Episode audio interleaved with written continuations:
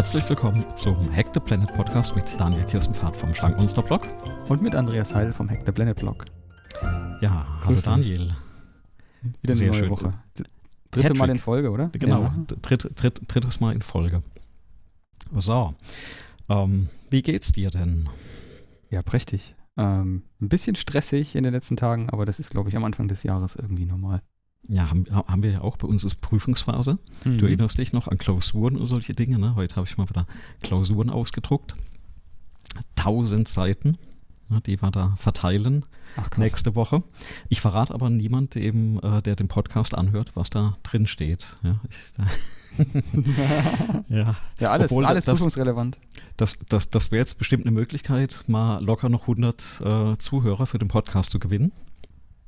Na, indem man Prüfungsinhalte äh, spoilert, aber nee, gibt es nicht. Äh, ich verrate nur so viel, es ist ein Thema äh, Software Engineering, was drankommt.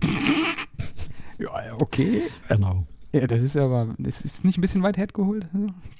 Ja, es ist vi- viele, viele Themen drin.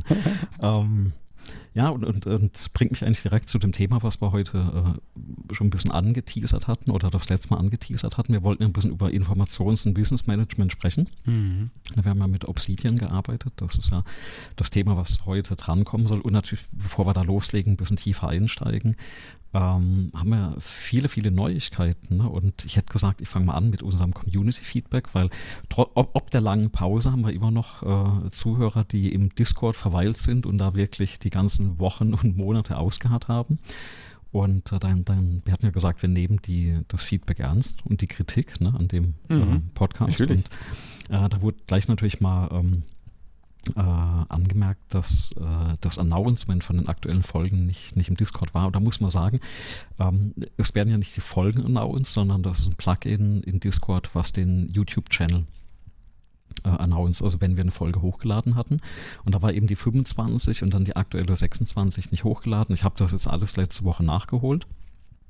Das heißt, man bekommt jetzt im Discord die Info, wenn die neue Folge auf dem YouTube-Channel hochgeladen wurde. Mhm.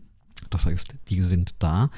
Die Podcast-Folgen an sich, die werden im Discord, Klammer auf, noch nicht, Klammer zu, äh, announced. Da muss ich mal schauen. Ja, wollen wir denn Wie- eigentlich, also im Moment ist geht. diese Video, was da auf äh, YouTube hochgeladen wird, ja quasi die Audiodatei mit einem Standbild. Genau, mit einem Standbild. Ähm, wir hatten ja mal angefangen, Videos aufzunehmen. Vielleicht machen wir das wieder in Zukunft. Wir haben jetzt, können wir gerade mal erzählen, ne? wir haben jetzt gerade das allererste Mal wieder Videos am, am Laufen. Also ich sehe dich, du siehst mich. Ähm, das heißt, wir arbeiten daran äh, und vielleicht klappt das dann ja auf das, auf das nächste Mal. Ne? Also Stück für Stück nähern wir uns dem optimalen Hardware-Setup. Ja, wir müssen es ja deinem Hardware-Setup, deinen Teil, dein Notebook ankreiden, ne? dass diese komischen Knackgeräusche, die da mit Videokamera und so. Hatte, ja, ja, und jetzt habe ich jeden neuen Rechner. Wir haben eine Kamera bekommen, also ich habe eine Kamera im Büro. Da hat jetzt, man glaubt es kaum, eine, hat eine USB, ein USB-Kabel gefehlt. Das hat mir gestern jemand besorgt. Und Daran äh, scheitert es dann. Ja. Daran scheitert es genau. An, an dem einen USB-Standard mit den vielen Steckern. Man hat ein Mhm. ganz besonderes wieder gebraucht, also ein Mikro in dem Fall. Haben wir aber hinbekommen an der Stelle. Aber es ist eine schöne Kamera Und, hast du. äh, Das Bild, was da rauskommt, ist, ist äh, schön. Ich weiß nicht, wie die Kamera aussieht, aber das Bild ist gut. Mhm. Ist die, ist die EOS M200. Ist das Die eine Spiegelreflex noch oder ist das eine. Ähm, das ist quasi eine Spiegelreflex, aber ohne Spiegel. Ne? Also mirrorless im Endeffekt, ne? aber ähm, es ist so ein richtiger Body drauf, aber ist kein Spiegel mehr drin. Deswegen eignet, sie, dich- äh, eignet die sich auch tatsächlich zum Streamen. Ähm, allerdings hält der Akku da nicht lange. Ne? Das heißt, ich habe da so einen Dummy-Akku drin. In den Dummy-Akku wird im Prinzip dann ein Netzteil reingesteckt und der Strom wird direkt äh, durchgeschleust. Oh, cool. Ist das Standard? Ja. Gibt es das da dabei oder ist das Nee, nee, extra? das äh, nee, nee, ist extra und äh, gibt es auch nicht von Canon, sondern ein chinesischer Dritt, Dritthersteller. okay. Ähm, genau, aber das funktioniert recht gut. Das läuft ja bei mir daheim auch und da ähm, haben wir ein gutes Angebot. Ne, ist ja immer so, wenn man so Geräteten anschafft im öffentlichen Bereich. Also das sind Projektmittel, die wir dafür hatten Mhm. ähm, für die Kamera.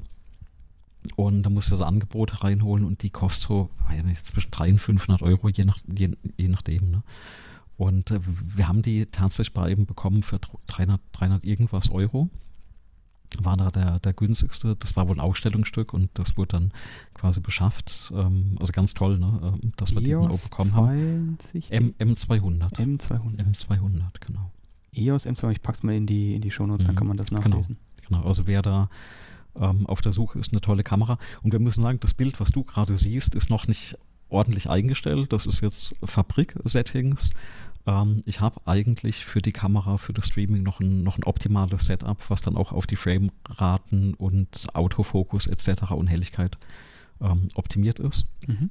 Habe ich an der Stelle noch, nicht eingestellt, aber das ist so erstmal so zum, zum Hardware-Setup hier, hier vor Ort. Ähm, Ja, das aber Bild, was du siehst von mir, das ist, hin. ja, das ist ja Kartoffelkamera direkt in einem iMac eingebaut. In einem iMac, genau. Was ist das eigentlich äh, nicht 4K-Kamera? Äh, was kann die Kamera? 1080, gar nichts.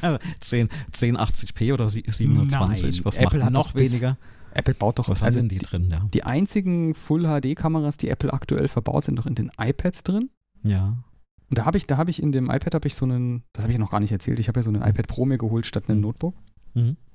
Und da ist so eine Kamera drin, die hat genug Auflösung mit Weitwinkel, dass du da so reinzoomst und dass die, Okay. die verfolgt Mhm. dich, auch mit zwei Personen und so im Bild. Oh, okay. Aber mhm. die Kamera hier, die in dem Ding drin ist, also die 27p hat, dann hat die viel. Ich habe keine Ahnung was. Aber warum? Die Hardware ist so toll und dann bauen sie so Kameras ein. Ja, nur, ich frag doch mal Apple, das haben die, also Ja. auch bis vor kurzem, ich weiß nicht, ob Mhm. die neuen Macs schon neue Kameras drin haben. Äh, Also an der Stelle, wenn jemand zuhört, der bei Apple äh, arbeitet, ähm, hinterlasst doch einfach mal einen Kommentar, äh, entweder im Discord oder ähm, auf der Webseite. Warum verbaut ihr so schlechte Kameras in euren tollen Notebooks? Na, weil eigentlich ist die Hardware toll, aber irgendwie ist so die Kamera die Sollbruchstelle an dem ganzen Ding. Also hier Ja, steht FaceTime HD. Ja, aber wu- wundert mich so ein bisschen, warum das nicht so pralle. Qualität ist. Naja. FaceTime HD. Could make Video Calls. iPhone 12 kann Video Calls in 1080. Ja. Aber-. Wenn wir schon bei der Hardware sind, was machen deine Festplatten eigentlich? Wir hatten doch das letzte Mal über Festplatten gesprochen, Die oder? sind heute fertig geworden mit Kopieren. Ja, das hat jetzt ohne Witz, das hat jetzt die ganze Zeit kopiert. Okay. Und jetzt hat er, jetzt habe ich ein, ich habe heute feierlich eins von den 8er Platten Raids ausgeschaltet.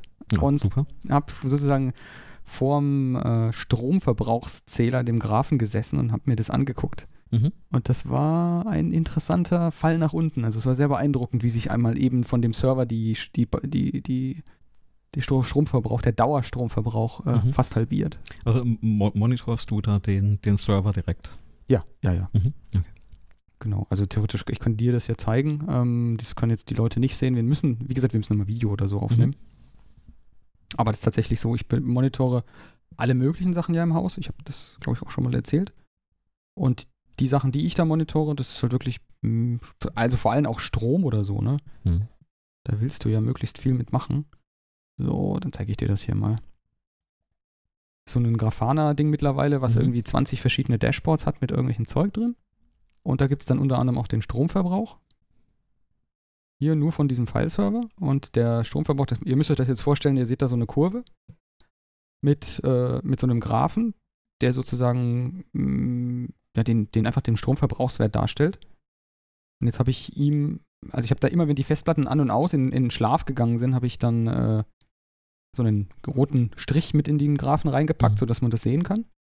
Äh, Wenn ich den jetzt mal ausschalte, dann siehst du, dass so der Schnitt irgendwas so um die 250 Watt immer sind, die da dauerverbraucht Mhm. werden.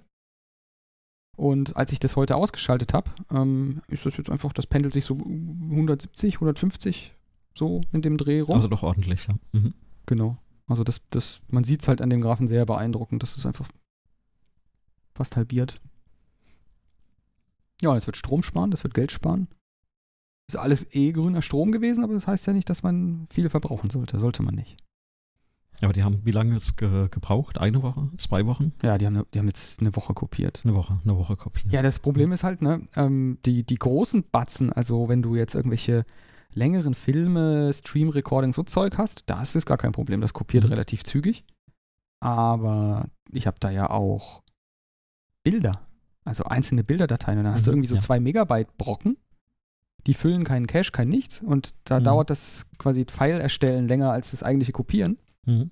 Wenn du da ein paar Millionen von hast, dann hast du bis aufgeschmissen. Dann kopiert er da Mhm. ewig an dem Zeug rum. Aber rsync minus klein a, klein r und groß p hat's, ge hat's geregelt. Also das ist das äh, rsync minus arp, das ist quasi das Kommando für alles mit allen Attributen kopieren. Also allen sinnvollen Attributen. Da gibt es auch nicht sinnvolle. Genau. Und das, das funktioniert prächtig, hat super funktioniert, aber ewig kopiert. Okay, steht mir noch bevor. Also einmal synken muss ich noch auf mein, mein zweites NAS. Eines der, der nächsten Projekte, denke ich mal. Ja, die Platten wurden mir, als ich sie eingebaut habe, auch gleich gemeldet, als die sind hier nicht in der Kompatibilitätsdatenbank. Mhm. Die sind einfach zu neu, die sind gerade erst rausgekommen. Okay. Äh, die sind ein Jahr, sind sie alt, sind sie vorgestellt, sind sie gerade erst raus. Also für den Hersteller dieser NAS-Systeme ist es gerade erst. Mhm. Okay. Und äh, ist aber kein Problem. Sind halt solche, haben wir das letzte Mal schon gesagt, Conventional Magnetic Recording Platten, CMRs. Keine von diesen Shingled, weil diese SMR-Platten, die sollte man nicht wirklich in so Rates reinstecken. Mhm. Auch wenn die, die sind halt massiv billiger, sind unglaublich langsam beim Schreiben. Und das ähm, Problem, ich weiß nicht, ob du das kennst, das Problem, was das hauptsächliche Problem mit den Dingern ist. Nee, nee, äh, erzähl mal. Naja, die, die, die Idee ist ja, du kannst es enger packen, indem du Mhm. sozusagen Spuren überlagert speicherst. Mhm. Ja, ja. Und wenn du quasi einen Block speichern willst, dann Mhm. musst du mehrere andere angrenzende Blöcke neu schreiben. Logisch, Mhm. ne? Die liegen ja übereinander. Mhm. Ja, ja. Mhm. Und das dauert lange. Das dauert echt, echt, Okay. echt lange. Und deswegen ist es äh, so, dass die Platten äh, in Timeouts reinlaufen, wenn die Controller nicht sozusagen wissen, dass die Platten lange brauchen für bestimmte Aktivitäten. Okay, das Und ist jetzt neu. Ähm, Die fliegen aus. Raids raus, weil das Raid denkt, die Platte ist kaputt. Okay. Weil, ähm, was ich bei den Platten, gerade bei uns, ähm, den Shooties immer erkläre, wir schauen uns das ja auch an bei äh, Betriebssystemen, ne, wie Platten funktionieren und wie die angesteuert werden. Und ein Problem bei den Platten ist ja, wenn du löscht, also Daten löscht, durch das Überlagern kann das immer noch sein, dass du eben so einen Block wiederherstellen kannst. Ja. Weil sich das überlagert. Also eine, äh, das ist aber, wo dann die, die Forensik ne, eingreift und, und wo man dann Daten wiederherstellen kann, die man vermeintlich gelöscht hat. Deswegen gab es da früher so Methoden, dass du über, gibt es immer noch, wo du Platten dann mit Random-Daten, also mit Rauschen, Mhm. mehrfach überschreibst. Ne? Also nicht nur einmal, sondern ich glaube, so ein äh, äh, weiß nicht, US-Standard, den es gibt, ähm, ich glaube, da wurde siebenmal überschrieben. Mhm, das Bis- kann, das bis dauert man- aber bei so man 18 sagt, Terabyte Platten ja, eine ganze eben, Weile. Das, das ist bis eine Weile beschäftigt, ne? Genau. Eine richtige Langeweile. Okay. Ja, auf jeden Fall drehen sie sich, sie laufen. Mhm. Ähm, ich habe meine Backups, also ich habe ja bei der Gelegenheit auch die Disaster Recovery gleich getestet. Also einmal alles aus dem Backup wiederhergestellt, statt einfach nur von den noch Ja. existierenden im Schrank befindlichen Platten zu kopieren. Und Da haben wir, ich, ich überlege gerade, haben wir in der allerersten Folge nicht über das Setup gesprochen? Ja. Das erste oder, oder zweite Folge schon. müsste gewesen sein, genau. Haben wir drüber gesprochen. ja, es ist ja, Also es ist ja auch gar nicht so unwichtig, dass man das mal testet, ne? Dass man, man kann das ja aufsetzen, wie man will, aber man sollte es dann immer auch noch Testen, testen. genau. Also wer Backups macht, immer wieder mal einspielen und gucken, ob die gehen. Ähm, meistens kommt nämlich das böse Erwachen, wenn man so ein Backup eben einspielt und dann feststellt, ups, Backup ist korrupt. Ne? Oder so der Klassiker, riesen ZIP-Datei, weil alles archiviert und dann beim Entpacken festgestellt, ZIP-Datei, korrupt. Mhm. Na, alles schon gesehen. Ja, das Format hat sich geändert oder so. Das ist ja RAR oder so, sind ja gute Kandidaten für sowas. Genau. Und dann hast du noch ein neues Gerät mitgebracht, ein USB-Storage. Äh, genau, Der? nee, das ist mir mal, eingefallen. ich ne? habe die Frage an Okay, dich und die ja. Community, ob, äh, ob, ihr, Ah. ob ihr sowas kennt. Pass auf. Er, erklär mal, was du, was du suchst. Du hast doch genauso wie ich bestimmt eine irrsinnige Menge an Geräten, wo man USB-Sticks oder USB-Festplatten dran steckt. Also zum Beispiel eine Playstation. Oder Ja. eine Xbox. Da steckst du eine Ja, Platte dran ja. und dann kannst du dann deine Spiele da drauf speichern. Ja. Ich habe so eine Playstation 4, da Mhm. habe ich irgendwie 4 Terabyte Platte dran geklöppelt und die Mhm. ist jetzt fast voll. Mhm. Kenne ich. Xbox, ja. Mhm. Die braucht eine ausreichend schnelle USB-Festplatte. Mhm. Und ich hätte jetzt gerne ein Gerät, das auf der einen Seite so tut, als wäre es eine USB-Festplatte Mhm. und auf der anderen Seite ein Netzwerk hat und ein Block-Device übers Netzwerk ranmountet. Mhm. Dann hätte ich nämlich eine beliebig große Festplatte. USB-Festplatte. Also das, das USB-Gerät, also das USB-Host-Device, das merkt davon nichts. Und ich habe über Netzwerk äh, Daten rangeholt. Erstelle mir einfach irgendwo ein Image von dem Ding und dann habe ich die Festplatten quasi im Netz. Warum gibt es dieses, so ein Gerät nicht? Oder gibt es vielleicht? Ich weiß es nicht. Ich hätte sowas gern. Ich kenne das nicht. Die Idee ist aber super. Ähm, Gibt es bestimmt. Und äh, ich kenne jemanden, der weiß das vielleicht. Also ich frage mal nach. Ich habe tatsächlich jemanden in der Hand, der, der könnte sowas wissen. Äh, oder hat vielleicht auch eine Idee, wie man sowas bauen könnte. Meine erste Idee war, kann man sowas nicht mit einem Raspberry bauen, ne, wo du auf der einen Seite äh, äh USB hast und auf der anderen eben ähm, in, in, in irgendwas mounten kannst. Ja, ja, aber du musst ja Host, du brauchst ja USB-Host. Ja, ja, genau. Du musst genau, ja quasi einen USB, ähm, du, musst, du musst ja ein USB-Stick sein. Ja, Du bist der genau, USB-Stick. er- er. Aber wenn, wenn du diesen USB-Stick anguckst, die Chips da draußen jetzt sind nicht so groß, ne, kom kompliziert. Ja, ja, eben. Die sind Kann- eigentlich kann nicht so wirklich kompliziert und ich würde, würde jetzt denken, ich meine, da ist dann hinten ein Flash-Chip drauf, ne? der hat dann Ja, auch ein ja, ja. bestimmtes Format. Also ich würde jetzt so rangehen, ne? wenn ich das selber bauen wollen würde, würde ich mir einen USB-Controller besorgen Ja, von so einem genau. USB-Stick und der spricht ja über ein ziemlich standardisiertes Protokoll mit einem Flash-Speicher. Eben, ja. Ja, und dann würde ich halt einen Chip, äh, eine Schaltung bauen, die mir den Flash-Speicher simuliert und den aber aus dem Netz holt. Dann hast du bestimmt Milliarden, Myriaden von Timing-Problemen plötzlich, die du vorher nicht hattest. Mhm, mhm. Aber das ist ja alles ein, das ist ja ein Hardware-Problem. Also für mich als Softwareentwickler äh, klingt das so, als wäre das machbar.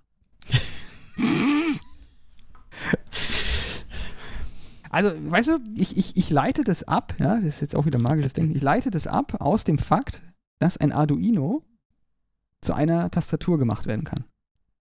Äh, Ja, und äh, ich, ich kann das programmieren, dann kann man das bestimmt auch löten. Ja, und Also, ich weiß, dass ich ne? einen Arduino oder so ein E ESP32 zum Beispiel, den kann ich zu einem USB-Stick machen.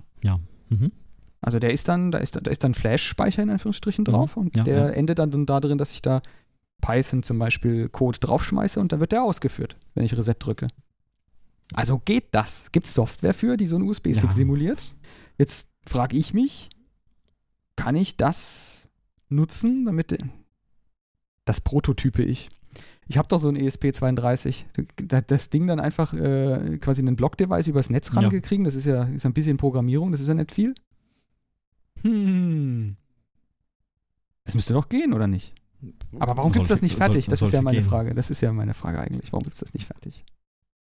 Hast du schon mal gesucht? Also, Ja, ja, ich habe gibt, gesucht oder? und es gibt so einen, so einen Anbieter für so Aha. Retrofit für irgendwelche Maschinen. Mhm. Ähm, äh, der W und T verbindet, habe ich da gefunden, wut.de. Und die haben so eine Transferbox. Und die ist aber Ja. eigentlich für solche CNC-Maschinen oder Mhm. 3D-Drucker und so gedacht, dass du die auf der einen Seite als USB-Gerät ansteckst, auf der anderen Seite halt ein Netzwerk dran hast und dann ist das halt mehr oder weniger so, dass die wie USB-Speicher funktioniert. Oder auf SMB, Shares oder so zugreift. Ja, ja. Mhm. Ähm, aber sowas, ja, Also die Idee, äh, ist ungefähr die die, schon, Idee, ne? aber ich weiß nicht, ob das das. Ja. Ich finde, das also ich mir, macht schon die- wieder die- viel zu viel und ja, ich schaue mir die Box auch gerade an, die, die ist ja relativ groß. Ne? Also für, für das, was sie machen soll, ist die relativ groß. Das heißt eigentlich, das ist jetzt nicht so ein mega komprimiertes, ja, mega ja, allem auch komprimierte Schaltung. ziemlich teuer, ne? Was, Und, Fast äh, 500 Euro das Ding. Ja. Und die technischen Ja. Daten sagen, ähm, wir schaffen dann doch schon 100 Megabit. Mhm. Nee, er schafft sogar Gigabit. Oh Gott. Ja, aber das wäre natürlich auch, also Gigabit ist natürlich so ein Minimum, was du da haben willst. Das ist mit so einem E ESP32 nicht zu erreichen, da ging es ja nur um Proof of Concept. 428 Euro zusatz, äh, zusätzlich äh, Mehrwertsteuer, nehme ich an. Mhm. Ist schon, eine ja, ja, Ansage, ist, ne? äh, Genau, für, für so ein Ding. Ähm, also vielleicht im Industriellen okay, aber für jetzt die PlayStation 4 äh, bist du Ja, ich, ich würde, ich würde irgendwie ne? würde ich denken, dass es ähm, eine Armee von solchen Geräten schon irgendwo in China Ja. gibt. Das, weil das ist ein so offensichtlicher Use Case aus meiner Sicht, weil es eigentlich das NAS rückwärts. Ja. Also ich habe halt bei den NAS-Anbietern gesucht, ne, bei, so, bei den Ja. üblichen hier QNAP, Synology und was ja alles, wie es hier alle gibt. Weil ich dachte, Aber, das ist ja quasi die, das, das, das Rückwärtsergebnis. Also wenn ich ein Gerät habe, Ja, was ja. kein Netzwerk hat, dann stecke ich den USB-Stick dran. Also vielleicht hat auch jemand, der das hört, einfach die Idee, nach was müssen wir suchen. Ne? Weil Mhm. ganz oft findest du solche Geräte oder Platinen oder Schaltungen auch bei Ali. Ne, Die, haben so Zeug manchmal. Äh, Was dir ganz oft fehlt, ist einfach nur das richtige Ja. Suchwort. Also ich bin nicht drauf ne? gekommen auf ein Ja, Suchwort. okay. Ich bin nicht drauf gekommen auf ein Suchwort. Okay. Ich finde die Idee eigentlich ganz gut, weil, äh, also wie du sagst, ich habe äh, massenweise Geräte, die USB haben, wo du Speicher Ja. brauchst. Und äh, du, du hast ja den zentralen Speicher, ne? also gerade daheim, oder? Ja, Geräte vor allem, die ich, wo ich das ne? nicht. Ich meine, dasselbe kann ich mir mit SATA vorstellen. Mhm. Warum nicht, ähm, also das Gerät kann halt nur SATA oder es Ja. kann IDE oder irgend sowas anderes. Warum nicht diese Schnittstellen verwenden dafür? Mhm. Und dann Retrofit machen. Müsste. Aber ich habe gesucht, ich, hab, ich bin nicht drauf gekommen, auf was Okay. für ein. Das müsste gehen. Vielleicht hat ja jemand eine Idee. Dann immer her mit euren, euren Ideen. Mhm. Genau. Und äh, was hast du noch mitgebracht? Ja, genau, ein Ding habe ich noch, das ist aber von Mhm. meinem Kopierwahn äh, jetzt. Ja. Weil wenn man jetzt was kopiert und aus verschiedenen Quellen zusammenbaut, dann Mhm. habe ich gedacht, na, wenn ich das Zeug jetzt alles schon mal einmal anpacke, dann mache ich doch auch gleich eine Duplikatsuche und eine Ja. Aussortieren. Und da gibt es ein Tool, äh, warte, jetzt muss ich mal überlegen, ob ich das richtig ausspreche. Auf der Seite von dem äh, gibt es eine Anleitung, wie man das ausspricht. Das wird ausgesprochen, das ist jetzt Polnisch. Ich versuche mich jetzt in Polnisch. Schkafka. Ja, Czkawka. Czkawka. So wird es aus. Hiccup Ja. in Pol Polnisch. Po- Polnisch, genau. Schluck auf in Polnisch. Und das ist Multiplattform, ist in wunderbaren Sprache Ru- Rust geschrieben. Kann, hast du ja Mhm. bestimmt auch dran in deiner Ja. Vorlesung. Kommt das, ist prüfungsrelevant? Äh, Nee, nee, haben, haben, haben wir noch nicht drin. Wir machen, wir machen C. Ganz, ganz klassisch. C Ah, alles klar, mit allen Gefahren. Ja, okay. Na, genau. Mit Pointern und äh, hast du nicht gesehen, ja. Mhm. Und das ist, ähm, es gibt ja diverse Tools, um Duplikate von Dateien Mhm. zu finden, nach Ja. Inhalt, nach Prüfsummen, nach Mhm. weiß der Geier was für Strategien. Das Teil ist so das Schweizer Taschenmesser. Das kann einfach, also ich habe wirklich alles da drin gefunden, was ich Wow, okay. gebraucht habe. Also Mhm. hyper kluge Strategien und es ist Mhm. extrem schnell. Also das Okay. hat wirklich Terabytes mit Millionen von Dateien in fünf Minuten durchgeackert. Und das hat auch ganz schöne Hash-Strategien dabei, sodass er nicht die Mhm. ganzen Dateien hashen muss, sondern da nur, wo er Unterschiede und so findet. Gleich am Anfang. Also Mhm. das Ding ist wirklich schnell und wenn irgendjemand von euch Zuhörern oder du, Andreas, mal einen, ja, einen Duplikat-Finde-Problem hat, Mhm. das ist das Programm. Es ist einfach, also ich habe noch keins besser gefunden, ist komplett Open Source, plattformübergreifend, es gibt wirklich alles. Mac, FreeBSD, Windows, Linux in der Reihenfolge. Ähm, genau, ist wirklich gut. Also tatsächlich habe ich das Problem, weil ich habe die Eigenschaft, dass ich ganz oft Dateien von meinen Rechnern, von den Laptops, also was ich nicht synchronisiere, öfters mal einfach auf einen Server rüberschmeiße. Ja. Na, einfach alles packen, rüberschmeißen, in einen Ordner.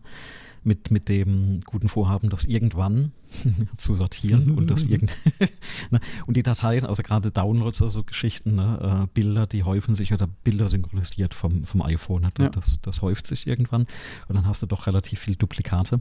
Und wenn die nicht gerade im gleichen Ordner liegen, äh, äh, mit einem unterschiedlichen Namen und du siehst die Side by Side, Ja. finde ich das immer schwer. Die, die, äh, du traust ja auch nicht wegzulöschen, ne? wenn du nicht weißt, ist Ja, es genau. das. Und, äh, Und selbst da bietet dir das Ding nochmal Strategien. Ne? Also selbst Okay, wenn ja, das ja. ein Duplikat findet, dann kannst du sagen, okay, ich habe jetzt hier, weiß ich nicht, von einer Datei drei Duplikate gefunden. Dann, sagst Ja. du, dann sagst du dem Ding, behalt mal nur die, die älteste zum Beispiel. Ja. Wenn es Bilder sind, hast du auch gleich eine optische äh, Differenz, kannst Mhm. du angucken. Und dann kannst du sagen, lösch die anderen, aber lass mal die Links da. Also dann existiert die Mhm. Datei noch an dem Ort, Okay, weil manchmal ja. hat man ja ein Programm, Ja. was dann die Datei irgendwie an dem Ort braucht. Aber der löscht dir die Daten, die doppelten, aber äh, lässt die Links da, wenn du die, wenn du das erstellen lässt. Das funktioniert wirklich, Okay. wirklich super gut. Also, äh, genau, das Ding unterstützt, glaube ich, explizit Bilder, ähnliche Bilder, ähnliche Videos. Also der guckt tatsächlich in Videos rein und guckt, ob sie unterschiedlich sind und wie viel und so. Musik. Ähm, ja, und dann halt alles, was du so an Binärzeug hast. Textdateien oder so. Genau. Es ist also einfach auf mal auf so ein großes Storage loslassen, Knopf drücken und gucken, was passiert. Mhm. Weil du das gerade erzählt hast, wie der funktioniert, äh, sagt dir die MIME Sniffing Attack was? Hast du schon mal gehört? Mime Sniffing. MIME Sniffing Attack. Weißt du, die Header Ähm, immer angucken, was das für eine Datei ist? Nicht die Header, nicht, nicht die Header, aber die, die Idee ist im Prinzip genau das. Also es haben alte Browser gemacht, vor allem Mhm. der Internet Explorer. Ähm, ich, al- alte Machen auch, also äh, die- auch, auch, auch Webserver haben das gemacht, um zu gucken, was sie da jetzt eigentlich liefern. Genau, und die, die, die haben was gemacht. Und zwar hat der äh, zum Beispiel der AI, aber andere auch, eine Datei, also statischen Content genommen und die ersten 256 Byte angeschaut. Mhm. Und äh, hat dann gedacht, no, das ist ein GIF oder das ist eine CSS-Datei oder das ist eine HTML-Datei. Steile oder so, These. ne? Und äh, auf Basis der ersten 256 Byte haben die Dateien eine unterschiedliche Berechtigung gehabt, also was da passieren darf. Ne? Mhm. Und dann guckt so ein Ding, das, oh, das ist ein Bild und das Bild kann ja eh nichts, also muss ich mir da keine Sorgen machen. Ne? Und das Problem ist, dann wurde das Bild im HTML gerendert. Und dann war halt nach 256 Byte kein Bild mehr da, sondern äh, HTML mit JavaScript. Und äh, weil der Rechner dann oder der Browser gedacht hat, das ist ein Bild, dann hat er das halt ohne Probleme gerendert. Und das war eine Möglichkeit, dass du früher JavaScript hast einschleusen können. Und äh, das wurden halt knallhart dann, dann ausgeführt. Ne? Aber warum? Okay, und, ich frage einfach äh, gar nicht nach dem Warum, warum man sowas da reinbaut. Geschwindigkeit, einfach, einfach Geschwindigkeit, weil du gesagt hast, nach 200, waren ja andere Zeiten. Ne? Und dass du eben gesagt hast, äh, nach 256 Bytes, du musst dann die Datei nicht weiterlesen, dann weißt du, was es ist und dann ballerst du das halt direkt rein und renderst das im Browser. Ja, aber, aber warum ähm, überhaupt reingucken? Ähm, dass du eben die Berechtigung festlegen kannst. Also statischer Content ähm, hat, nennt sich Authority, also ähm, der darf nichts äh, oder eigentlich macht er nichts ne, und deswegen kannst du den ignorieren. Und bei einem Skript musst du drauf schauen, was das Skript machen darf. Also wenn das Skript von woanders herkommt. Und bei einem Bild, wenn das wo, woanders herkommt, dann renderst du das ja trotzdem. Ja, aber also Stichwort äh, Cross-Site-Scripting, wenn ein Skript von einem anderen Server käme, darf das eben nicht alles in deiner äh, äh, äh, Datei machen. Also jede JavaScript-Datei lebt ja so, je nachdem von welchem Server, von welcher Site die kommt, also Origin heißt das Ding ja, ähm, lebt ja in ihrem eigenen JavaScript-Universum. Ne? Also das Skript von, weiß ich nicht, nehmen Sie mal Facebook, ne? wenn du so ein Facebook-Plugin da laufen hast, das darf jetzt dann nicht den Rest von, von deiner Seite manipulieren. So Geschichten und das konntest du oder sowas konntest du eben damals äh, äh, umgehen. Ähm, man hat das, glaube ich, relativ schnell gemerkt, noch abgeschaltet. Also das, das klingt so ein bisschen danach. Ne? Äh, also ich sehe da einfach dann die Gefahr da drin. Mhm. Ähm, hast eine Datei, die da am Anfang genauso ähnlich aussieht und sich dann doch irgendwie unterscheidet. Aber ich denke, da haben die bestimmt dran gedacht mit dem Tool. Ja, die benutzen ja auch, haben also die, die, haben das ja nicht in dem Tool drin, diese ganzen ja. Sachen, sondern die benutzen ja dann ja. auch wieder irgendwelche Tools. Ja. Ähm, es gibt, das kann ich jetzt vielleicht darauf hinweisen, weil du das jetzt so erwähnst, es gibt mehrere Contests. Weiß nicht, ob du das mal gesehen hast wo das Ziel ist, in einer, eine Datei zu ganz vielen anderen Formaten kompatibel zu machen. Also du hast eine Datei, mhm. die ist gleichzeitig ein JPEG, eine ZIP-Datei, ein PDF, eine PNG-Datei, mhm. eine Exe-Datei ähm, für Windows, eine Exe-Datei, eine ausführbare Datei für Linux. Und je nachdem, wo du das auf und womit du das öffnest, passiert dann das eine oder das andere. Krass. Hast du, schon, hast du noch nicht gesehen? nee, kenne ich nicht. Okay, so, das ah, suche ich dir mal raus. Klingt total. Ich, ich versuche die mal zu finden. Ah. Ähm, es gibt reichlich so Zeug. Wer kommt auf die Ideen? Also manchmal, ja. Ja, sehr coole Geschichte. Genau, one file creating one logical file with two different processing multiple file formats in the same file. Ja, genau. Ich, ich habe mich ja mit, mit Dateien lange nicht mal beschäftigt und ich weiß auch noch früher, wo ich Pascal programmiert habe, wo man so GIF-Bilder ausgelesen hat und wo dann am Anfang ja die Farbpalette drin steht, ne, nach den ersten paar Byte und Farbpalette mhm. auslesen. Ich stelle mir das gerade so vor ne, und, und wie krass müssen sich Dateien ähneln, dass es eben ein ZIP oder ein, ein, ein JPEG sein kann. Also, okay. Was es nicht alles gibt, ne? Ihre. Okay, das packen wir aber auf jeden Fall mit rein. Ne? Das suchen wir noch und, und packen das in die Show Notes rein. Genau, also mhm. kennen, kennen bestimmt auch äh, mindestens einen Zuschauer, äh, Zuhörer, mhm. Zuschauer und kann das dann beitragen. Ich suche das dann mal raus, das muss ich mir merken, dass ich das raussuchen soll. Genau. So, du hast aber auch jetzt Neuigkeiten gehabt. Ja, ja, du hattest mir so einen coolen Tipp gegeben mit dem Windows 11. Ich habe es eigentlich auf dem, auf dem Server-Szenen bekommen. Wegen dem, ich hatte ja auch einen Versprecher drin, ne? nicht TCP-Chip, eine TPM-Chip. Wie bin ich auf TCP gekommen? Ja, die, TCP also weil, äh, die, äh, war doch mal die, TCP, äh, TCPA ne? war doch mal äh, der Ansatz, oder? TCPA hieß das? kann sein. TCPA. Ne? TCPA. Aber der, TPM 2.0 Telefon Consumer Protection Act. Ja, genau. TCPA. Genau, TCPA, so bin ich dann drauf gekommen und irgendwie war da was im Hinterkopf. Kopf. Und auf jeden Fall wird dieser TPM 2.0 Chip für äh, Windows 11 vorausgesetzt. Und dann hattest du ja diesen Link, diesen Quasi-Hack offiziell von Microsoft zugeschickt. Also es ist tatsächlich ein, ein, ein D-Wort äh, in der Registry erzeugen, ähm, den Rechner, glaube ich, einmal neu booten dann Installationsmedium auf USB runterladen. Ähm, ganz wichtig, du kannst, wenn du ein Windows 10 schon am Laufen hast, nicht vom USB-Stick dann booten, sondern du bootest ganz normal, gehst auf den USB-Stick, startest Setup und der prügelt das dann drauf. Mhm. Das lief jetzt bei mir auf dem Surface. Es hat recht lange gedauert im Vergleich zum anderen Notebook. Also der lief wirklich so vier Stunden, drei, vier Stunden für das Update, was auch immer der gemacht hat. Ich glaube, der hat noch das ganze Zeug runtergeladen. Also es reicht ein 4 Gig äh, USB-Stick zum mhm. Starten von der Installation. Spannend ist aber auch wieder, du kannst das Ding nicht runterladen. Ne? Also du musst wirklich diesen USB-Stick vorher erzeugen. Aber auch da gibt es inzwischen von Microsoft ein Tool. Also das ging dann relativ schnell. Ne?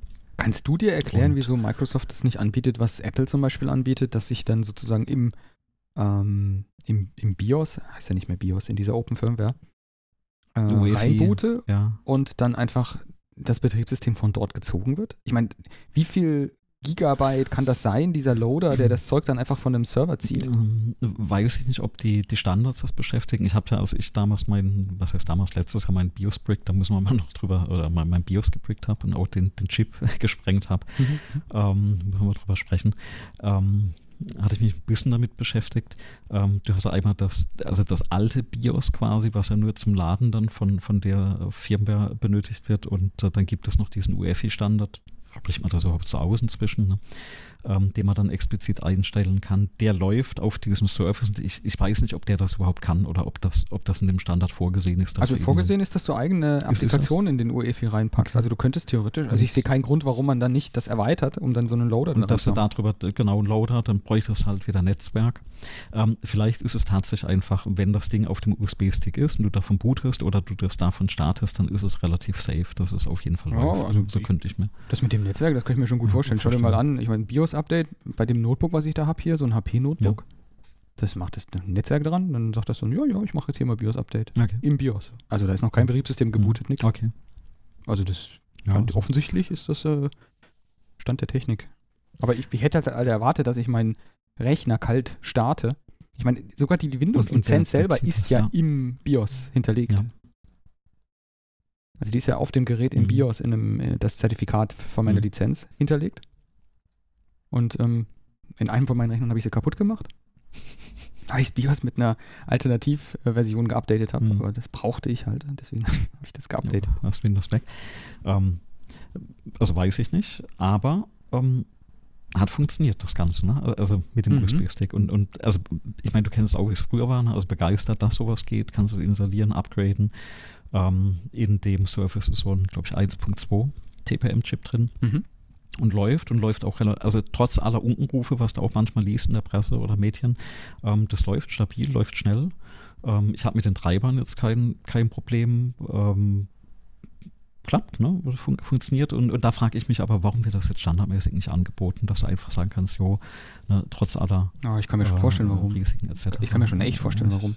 Also weil die, die, die, die Zöpfe haben sie ja abgeschnitten an Stellen, wo, also die supportete Hardware, an Stellen, ja. wo sozusagen Befehlssätze in den CPUs drin sind, auf denen sie dann aufbauen wollen im nächsten mhm. Schritt. Also ich würde jetzt sagen, das wird der Zeitpunkt kommen, wenn das Sicherheitsmechanismen eingebaut werden, die dich vor irgendwelcher schädlichen Software schützen, die diese Befehlssätze oder bestimmte Funktionen benötigen in den CPUs mhm. und die ja. hat deine CPU und dein TPM halt nicht. Ja. Und das wird dann dazu führen, dass diese Patche, diese, diese Updates dann nicht mehr verfügbar sein werden. Die Frage ist halt, ähm, wird es diese Funktionen geben? Sind die dann überhaupt wirksam? Also will man die haben? O oder nicht? Oder, oder was wird das dann?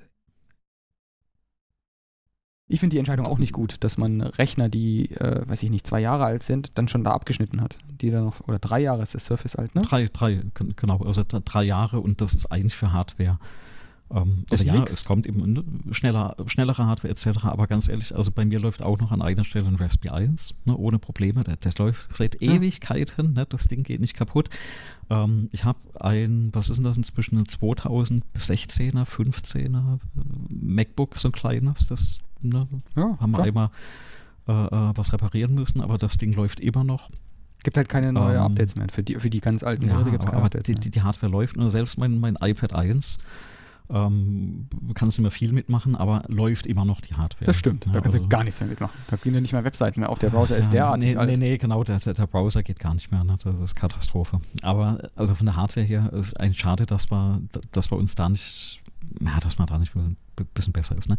Da fällt mir immer wieder von dem, was war das, der C36, war das 35 oder 36, C3. Ähm, da gab es einen Vortrag über diesen blauen Engel für, für Software, Mhm. wo eben sichergestellt werden soll, dass ähm, äh, die Software, also A, mit jedem Update nicht dicker, sondern schlanker wird, ja, äh, nicht umfangreicher, sondern schlanker wird. Ähm, und dass du diesen Stempel bekommst, äh, muss die Hardware immer auf fünf Jahre alter Hardware laufen. Finde ich also von der Nachhaltigkeit her eigentlich eine coole Geschichte. Ähm, Ja, das sollte ja eigentlich auch nicht so Ähm. groß, also es ist ja eigentlich kein so riesiges Problem. nee. Ähm, ich hätte jetzt auch direkt ein, paar, ein Beispiel parat, was mir gestern aufgefallen ist. Hast, du hast eine Apple Watch, hast du eine? Ich habe eine, ja, ja. Ich, ich habe hab die Apple Watch ja. Serie 0 noch. Mhm. Und die benutze ich noch. Ich habe jetzt bei allen beiden Serie 0 Geräten, die ich habe, habe ich schon die Batterie getauscht. Also das Ding aufgeknackt und Mhm. Mhm. Batterie getauscht, wieder zugeklebt. Die laufen, die werden für Ja. Schlaftracking verwendet und die sind sieben Mhm. Jahre alt. Mhm. Sieben.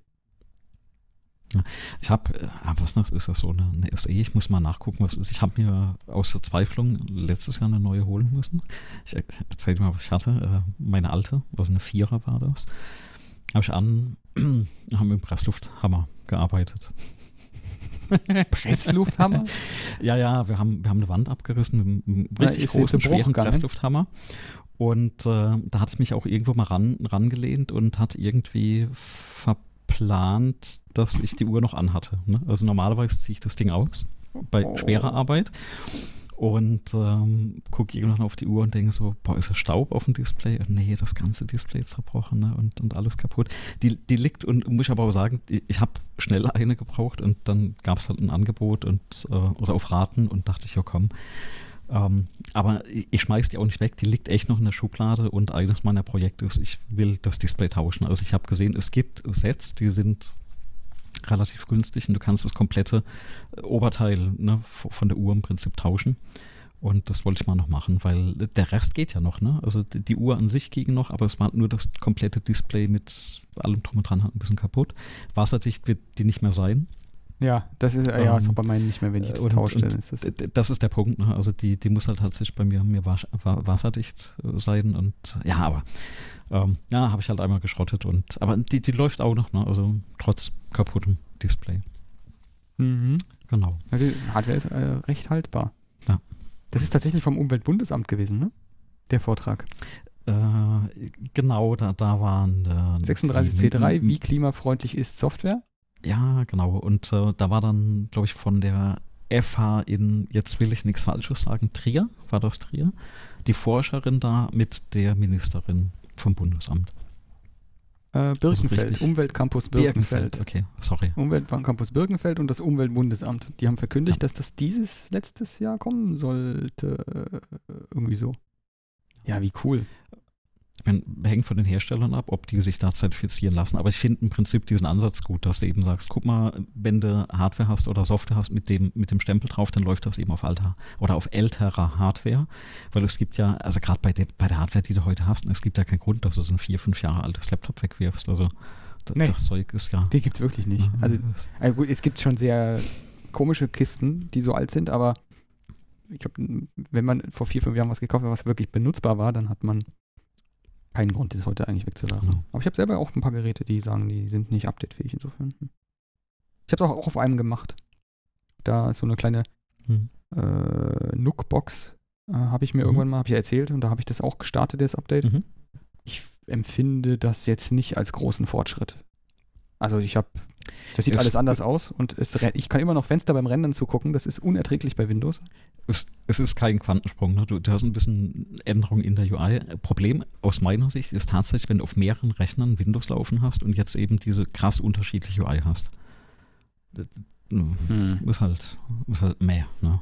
Also, ja, vor allem, ähm, Ne? vor allem hat Windows ja mittlerweile wie viele UI-Generationen diese mitschleppen? Ich meine, da gibt es die ganz Ja. alten WinForms-Sachen, dann hast du das Windows Presentation Foundation, dann hast du irgendwas Genau. dazwischen drin und dann hast du sie in diesen, diese, diese Kacheln hast du dann noch, diese, wie heißen die? Met- Metro, Metro gab es dann noch. ne? Metro gab's Dann noch. gab es dieses Unified äh, irgendwas, wo alle Applikationen gleich waren. Windows Unified, Ähm, Wupp, oh nee, hieß das so? Nee. Also äh, doch, doch, un, irgendwas mit, mit WUP oder so. oh Gott. Ähm, ich habe auch einen Überblick verloren an der Stelle. Ne? Ja, ich, ich programmiere ja nicht, im Moment wieder WinForms-Applikationen Mhm. und es ist ein grausames Spiel. Es ist wirklich furchtbar, es ist wirklich grauslich. Ich, ich weiß noch, wie das geht. Ja, ich weiß auch noch, wie das Cheat. geht, aber das ist trotzdem schrecklich. Und äh, GDI-Rendern in, äh, in WinForms. Aber äh, geht ja alles noch. Ne? Also da ist ja interessanterweise die Abwärtskompatibilität gegeben. Also Mhm. das läuft ja in dem, auf den, dem Betriebssystem, aber wie gesagt, kriegst halt nicht auf der neuen Hardware. Ja gut, ich, bevor ich jetzt rante mit .NET Framework und .NET und wie Ja. die ganze Benamung alles funktioniert, das ist, das, bis ich das rausgefunden habe, um Gottes Willen. Also ähm, läuft, ne, läuft jetzt bei mir auf zwei von drei Rechnern, kann sie mitarbeiten, also von daher Hm. ist eigentlich ganz okay. Genau. Ähm, YouTube Subtitle automatisch Download. Was? Ja, genau. Also ähm, bei dem Beheben der Announcements von dem Podcast, dann ist mir, dachte ich noch, komm, äh, also wir arbeiten mit dem, mit dem Podlove Plugin für WordPress und äh, da kannst du auch Subtitles hochladen. Habe ich mal geschaut, ne, wie vollständig eigentlich hier unsere äh, Dateiressourcen sind, die wir da anbieten. Und da dachte ich, packst mal die, die Subtitles noch mit rein. Und früher gab es die, also früher, ne, vor zwei Jahren, hatten wir noch die Möglichkeit, nachdem du ein Video hochgeladen hattest, ähm, YouTube rendert äh, oder erzeugt automatisch Hm. KI-basiert die, die Untertitel, wenn du die Sprache ausgewählt hast und eben sagst beim Hochladen, dass die Sendung noch nie im US-amerikanischen Fernsehen ausgestrahlt wurde. Dann erzeugen die so einen Untertitel Oh, okay. und äh, so eine SRT-Datei. Und die konnte man runterladen. Das geht anscheinend nicht mehr. Ähm, also ich habe keine Möglichkeit gefunden, aber ich habe ein Tool gefunden. Da schmeißt du von einer x-beliebigen äh, äh, YouTube-Sendung, Folge, ne, was du auch immer hast, ähm, schmeißt du den die URL rein und das bietet dir dann eben an, die äh, Subtitle runterzuladen, entweder nur als Text oder auch mit äh, Marken. Also das klappt relativ gut. Die Texterkennung, wenn du mich fragst beim Podcast, ist so, äh, ist ein bisschen zwiegespalten, aber ich finde es ein cooles Tool, weil du kannst relativ schnell die ganzen Untertitel eben äh, runterladen und hast eben dieses SRT-Standardformat erstmal da. Ähm, ich habe mir überlegt, ich packe die ganzen SRT-Dateien mal in ein Repository in, äh, äh, in GitHub. Und wenn wir irgendjemand finden, dem langweilig ist, dann kann er gerne die Untertitel äh, verbessern, was da die KI verbrochen hat. Aber ich dachte einfach mal aus Spaß, wir packen die rein und vielleicht kann man über die Monate, Jahre, also über die Folge sehen, wie vielleicht die automatische Erkennung von YouTube immer äh, immer, immer besser wird. Mhm. Genau. Und an, vielleicht da direkt noch mit, ne, ähm, es gab dann auch von diesem Plugin eine, eine Aktualisierung, weil wir haben ja immer noch das Problem mit den Shownotes, wir kopieren die ja in die äh, quasi in die Beschreibung rein und dann wird das dementsprechend in Feeds auch angezeigt. Auf der Webseite war das ein bisschen unhübsch und dieses Plugin bietet jetzt eben auch an, dass wir äh, ähm, die Shownotes als einzelne Links äh, reinpacken können. Das verwendet der Tim Prit- Pritlaff ja seit zwei Jahren bei sich auf seinen Seiten, aber das Ding gab es halt nie, also nur in der, in der Preview oder in der Beta äh, gab es dieses Plugin und das ist jetzt so. seit quasi mit, mit der Wiederaufnahme von unserem Podcast haben sie das extra anscheinend für uns raus, rausgebracht. Ja, ja, endlich Und, sind die wieder am äh, Arbeiten, dann müssen wir mal loslegen hier. Ja, genau, und äh, deswegen habe ich jetzt die letzten zwei, drei Folgen, also ich bin jetzt dabei, das so nach und nach alles nachzuarbeiten, ähm, packe ich das jetzt in die Shownotes rein. Wer bei uns auf der Webseite dann eine Folge rauspickt, ähm, also direkt auf die Episode geht, der bekommt dann auch da quasi die ganzen Links entsprechend aufgelistet. Also 27 und äh, 26, ich glaube auch 25 sollten schon, schon da sein. Also das, na, wir werden immer ein bisschen besser. Ne? So, also, jetzt habe ich gleich eine Frage noch wegen den Sub Ja, Subtitles. Ähm, hast du YouTube DL probiert? Äh, nicht für die Subtitles. Kann der das auch? Ja. Und Also, du okay. benutzt bitte nicht youtubedl.org? Weil das ist Mhm. alt und funktioniert nicht richtig. Ja, Kann ich dir gleich hier mal einen Service machen. ja. Ähm, es gibt einen Fork davon, der heißt YouTube äh, YT-DLP. Den Mhm. gibt es auf GitHub und den benutze ich. Ist ein Okay, YouTube super. DL Fork mit zusätzlichen Features. Mhm. Der downloadet auch, der funktioniert bei YouTube. Okay. Und äh, der kriegt auch Subtitles raus. Ohne Ah, Probleme. super. Ich benutze den täglich. Das super. ist noch, noch besser, weil dann können wir das ganze Ding auch tatsächlich ein bisschen mit dem GitHub ähm, automatisieren. Ähm, das YouTube DL empfehle ich tatsächlich meinen Stud Studenten, Studentinnen. Ja. Warum? Weil die bei uns manchmal Videos erstellen oder Präsentationen. Ne, Gerade jetzt in dieser Pandemie-Geschichte. Ähm, Präsenzpräsentation geht nicht. Sag ich, macht Video als Gruppe, ladet das hoch. Jetzt haben wir bei uns hochschulseitig ein Problem. Wir können nur 300 MB-Dateien hochladen und manchmal sind ja so Videos ein bisschen größer. Häufiger. Und ähm, ich, ich setze bei denen nicht voraus, dass die das Tooling so beherrschen, dass die sowas machen können wie, habe ich ja mal von der FEM gelernt, ne? ist deine Datei zu groß, rendert das Ding halt mal mit 24 oder 23 Frames pro Sekunde. Ähm, fällt keinem Menschen auf, Meistens nicht, ja. Ähm, Bei Vorträgen schon aber- gar nicht. aber du kriegst halt unheimlich viel Platz gespart. Und was die, äh, was ich denen immer empfehle, ladet das Video ungelistet bei YouTube hoch, dass ihr das einmal da oben habt. Dann wartet halt die 10 Minuten, bis es gerendert ist und dann nehmt genau die URL von dem ungelisteten Video und ladet das wieder runter. Ähm, über YouTube DL äh, äh, oder eben ne, den Fork, den du jetzt da hast. Und dann schafft man da mal locker von einer 3, 4, 500 MB-Datei, rendert ähm, YouTube das auf 50 MB runter. Ne, ohne dass jetzt da merklich Qualitätsverluste äh, äh, siehst. Und ich habe mal nachgeschaut, äh, was die verwenden. Die basieren ja oder die basieren ja fast komplett auf FFmpeg, ne? Von, von den Rändern. Ja. Und, äh, meinst du das heißt- YouTube jetzt? YouTube, ja. Ah, das sieht nur so aus. Äh, Okay, ich kann ja gleich mal erzählen, was die da so erzählt haben. Also die haben mittlerweile eigene Hardware dafür gebaut, um das Zeug umzu Okay. um zu Mhm. transkodieren. Mhm. Mhm. Und die machen den meisten Teil von dem Zeug von ihrer Pipeline mittlerweile in Hardware. Oder das heißt Okay. mittlerweile schon eine ganze Ja, Weile lang. Ja. Weil das nicht anders sich rechnen lässt. Also wenn du das Mhm. wirklich mit Software und mit Intel-CPUs oder Intel-kompatiblen CPUs Ja. machen würdest, das würde sich nicht rechnen. Aber dann haben die das mal auf FFmpeg gerechnet. Also es kann sein, dass die FFmpeg dafür benutzen, um das, was dann da Mhm. rausfällt aus der dedizierten Hardware an Frames, in irgendein Containerformat äh, vor- Mhm. und zurückwärts zu konvertieren. Das kann sein, dass dafür FFmpeg genutzt Mhm. wird. Aber das eigentliche Encoden pa passiert wohl woanders, soweit Okay. ich informiert bin. Mhm. Was interessant, Ja, ich hab- 300 ich hab- Megabyte geht das bei ich- euch an der, an der Uni? Ja, das ist halt einfach ein Limit, das mal gesetzt wurde. Ja, jetzt, jetzt, muss, da halt ich, die. jetzt muss ich braggen, ne? Es gibt, gibt, ja, gibt ja seit einem Monat, äh, also seit dem 31.12. gibt es den VentureTube bei uns auf Lucky, auf, dem, auf diesem Mhm, GTA-RP-Server, mhm. Thema vom letzten Folge. Da kannst du deine eigenen Videos hochladen. Die dürfen 500 Megabyte sein pro Stück. Ah, Die Spieler dürfen 500 Megabyte hochladen. Und das wird Und- genutzt und- wie Wahnsinn. ja, und, und schon sehe ich meine äh, äh, StudentInnen abwandern nach, nach Lucky Five, weil sie da mehr hochladen können. Ja, nee, es ist halt einfach, es wurde früher ja auch nicht so intensiv genutzt. Es war ja, wir hatten Ja. ja auch am Anfang, du erinnerst dich am Anfang, wo ich auch bei der FEM mal angefragt hatte, äh, wie, wie kriege ich eigentlich meine ganzen Daten da auf die Hochschule? Wir waren ja mal bei 50 MB oder so und dann wurde auf 300 gesetzt. Es ist halt, wenn, wenn du mehrere tausend Studierende hast, die da äh, Daten hochladen, Videos hochladen. Wir haben jetzt nicht so eine, eine Hardware wie Google da stehen. Ne? Wir haben so eine Handvoll Plates, das ist eine öffentliche Einrichtung. Du bist ja froh, wenn du ordentliche Hardware hast.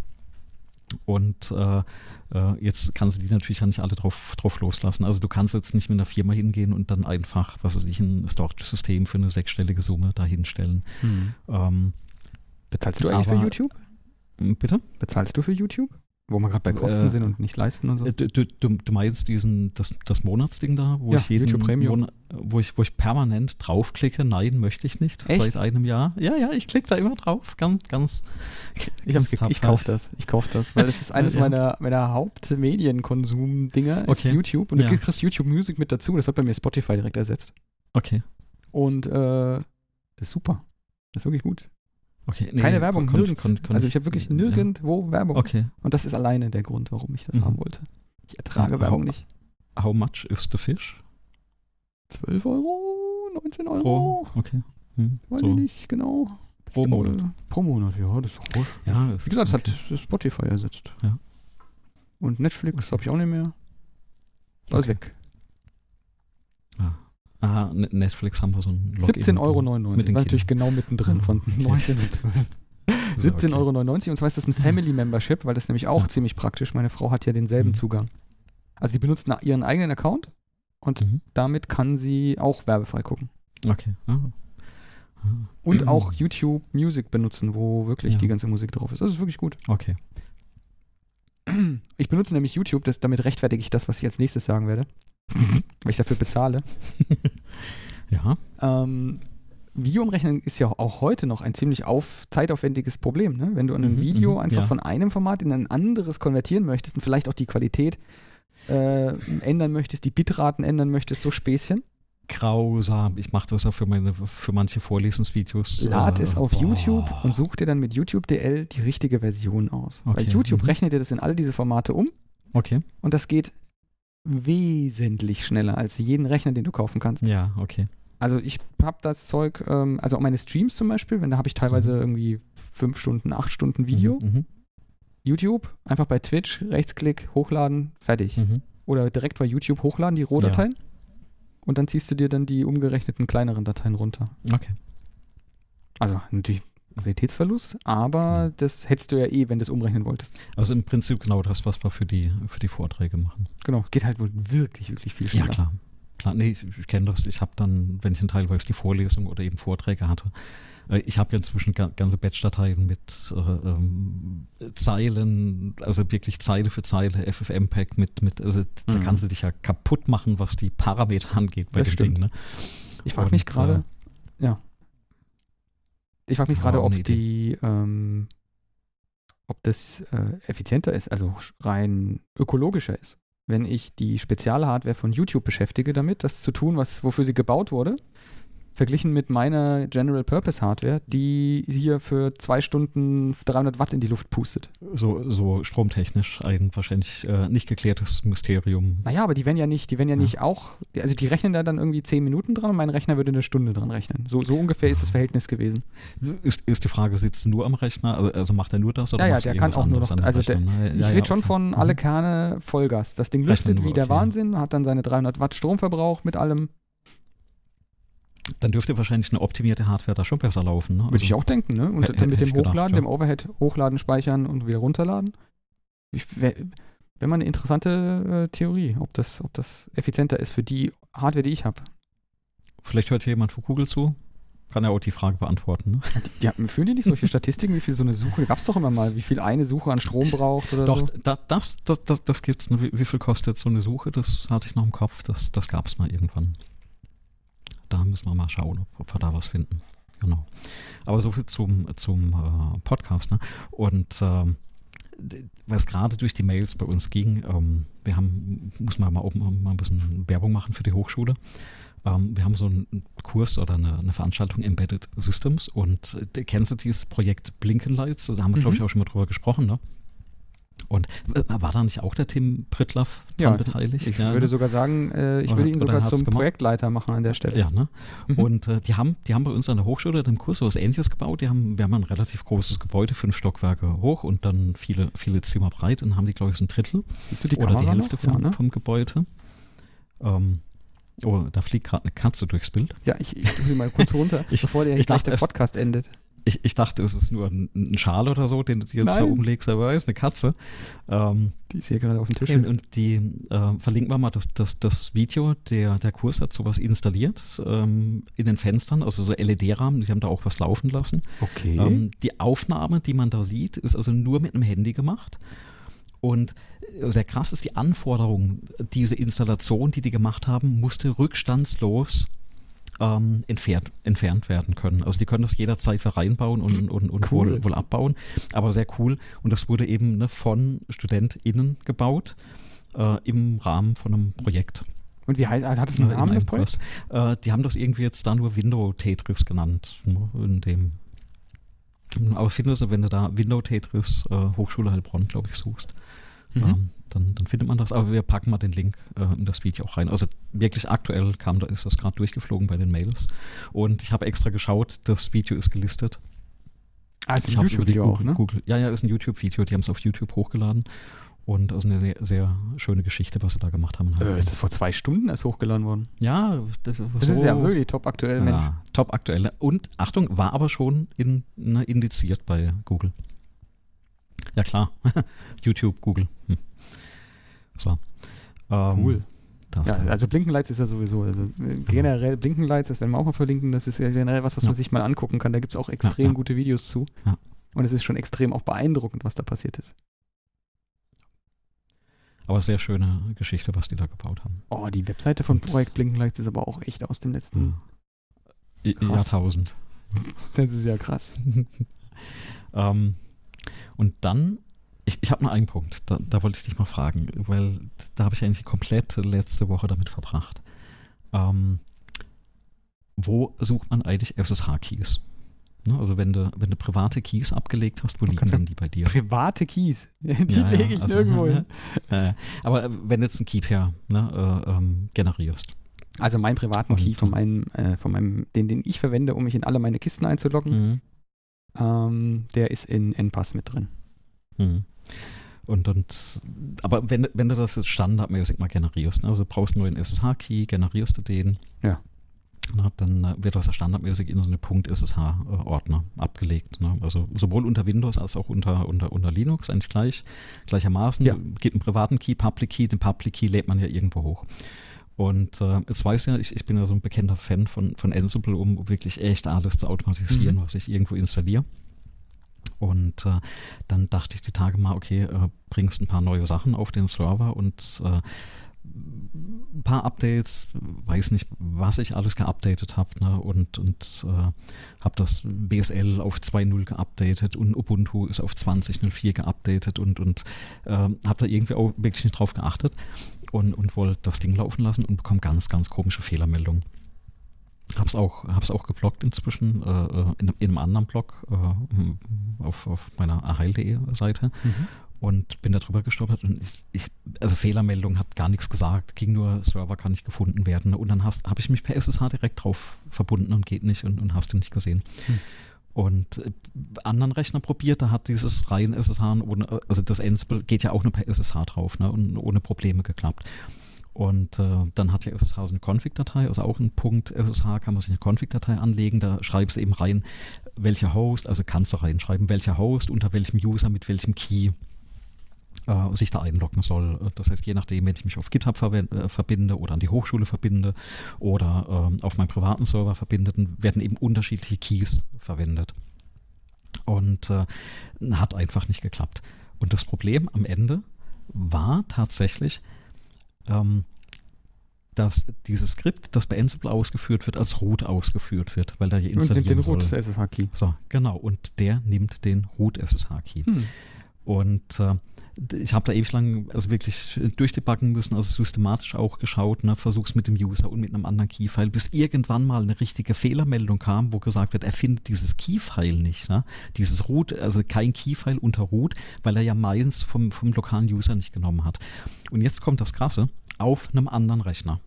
Das gleiche Skript ausgeführt, ohne so ein, ein Root SSH, geht das noch mit einer anderen Version von diesem Setup. Ich kann dir noch nicht mal sagen, an was das liegt Hm.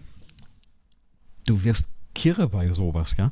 Und das Krasse, also die Quintessenz ist, wenn du danach googelst, gefühlt die ersten 10.000 Treffer, Treffer ne, auf Stack Overflow und sonst irgendwo, wird es immer der Software zugeschrieben. Ne? Es wird immer gesagt, hier ein Fehler in der Software und da irgendwas machen und da das Ansible und da upgraden und, und hier das Linux und also äh, hast du gar nicht Okay. gesehen, was dir empfohlen wird, was du alles machen sollst. Ne? Anstelle, dass mal jemand sagt, guck doch mal, unter welchem ne, User das läuft, also tatsächlich ausgeführt wird und guck doch mal einfach mal nach, ob da auch ein, ein Key liegt. Ne? Also ärgerlich ist ja tatsächlich, dass die Software da keine ordentliche Fehlermeldung äh, äh, liefert.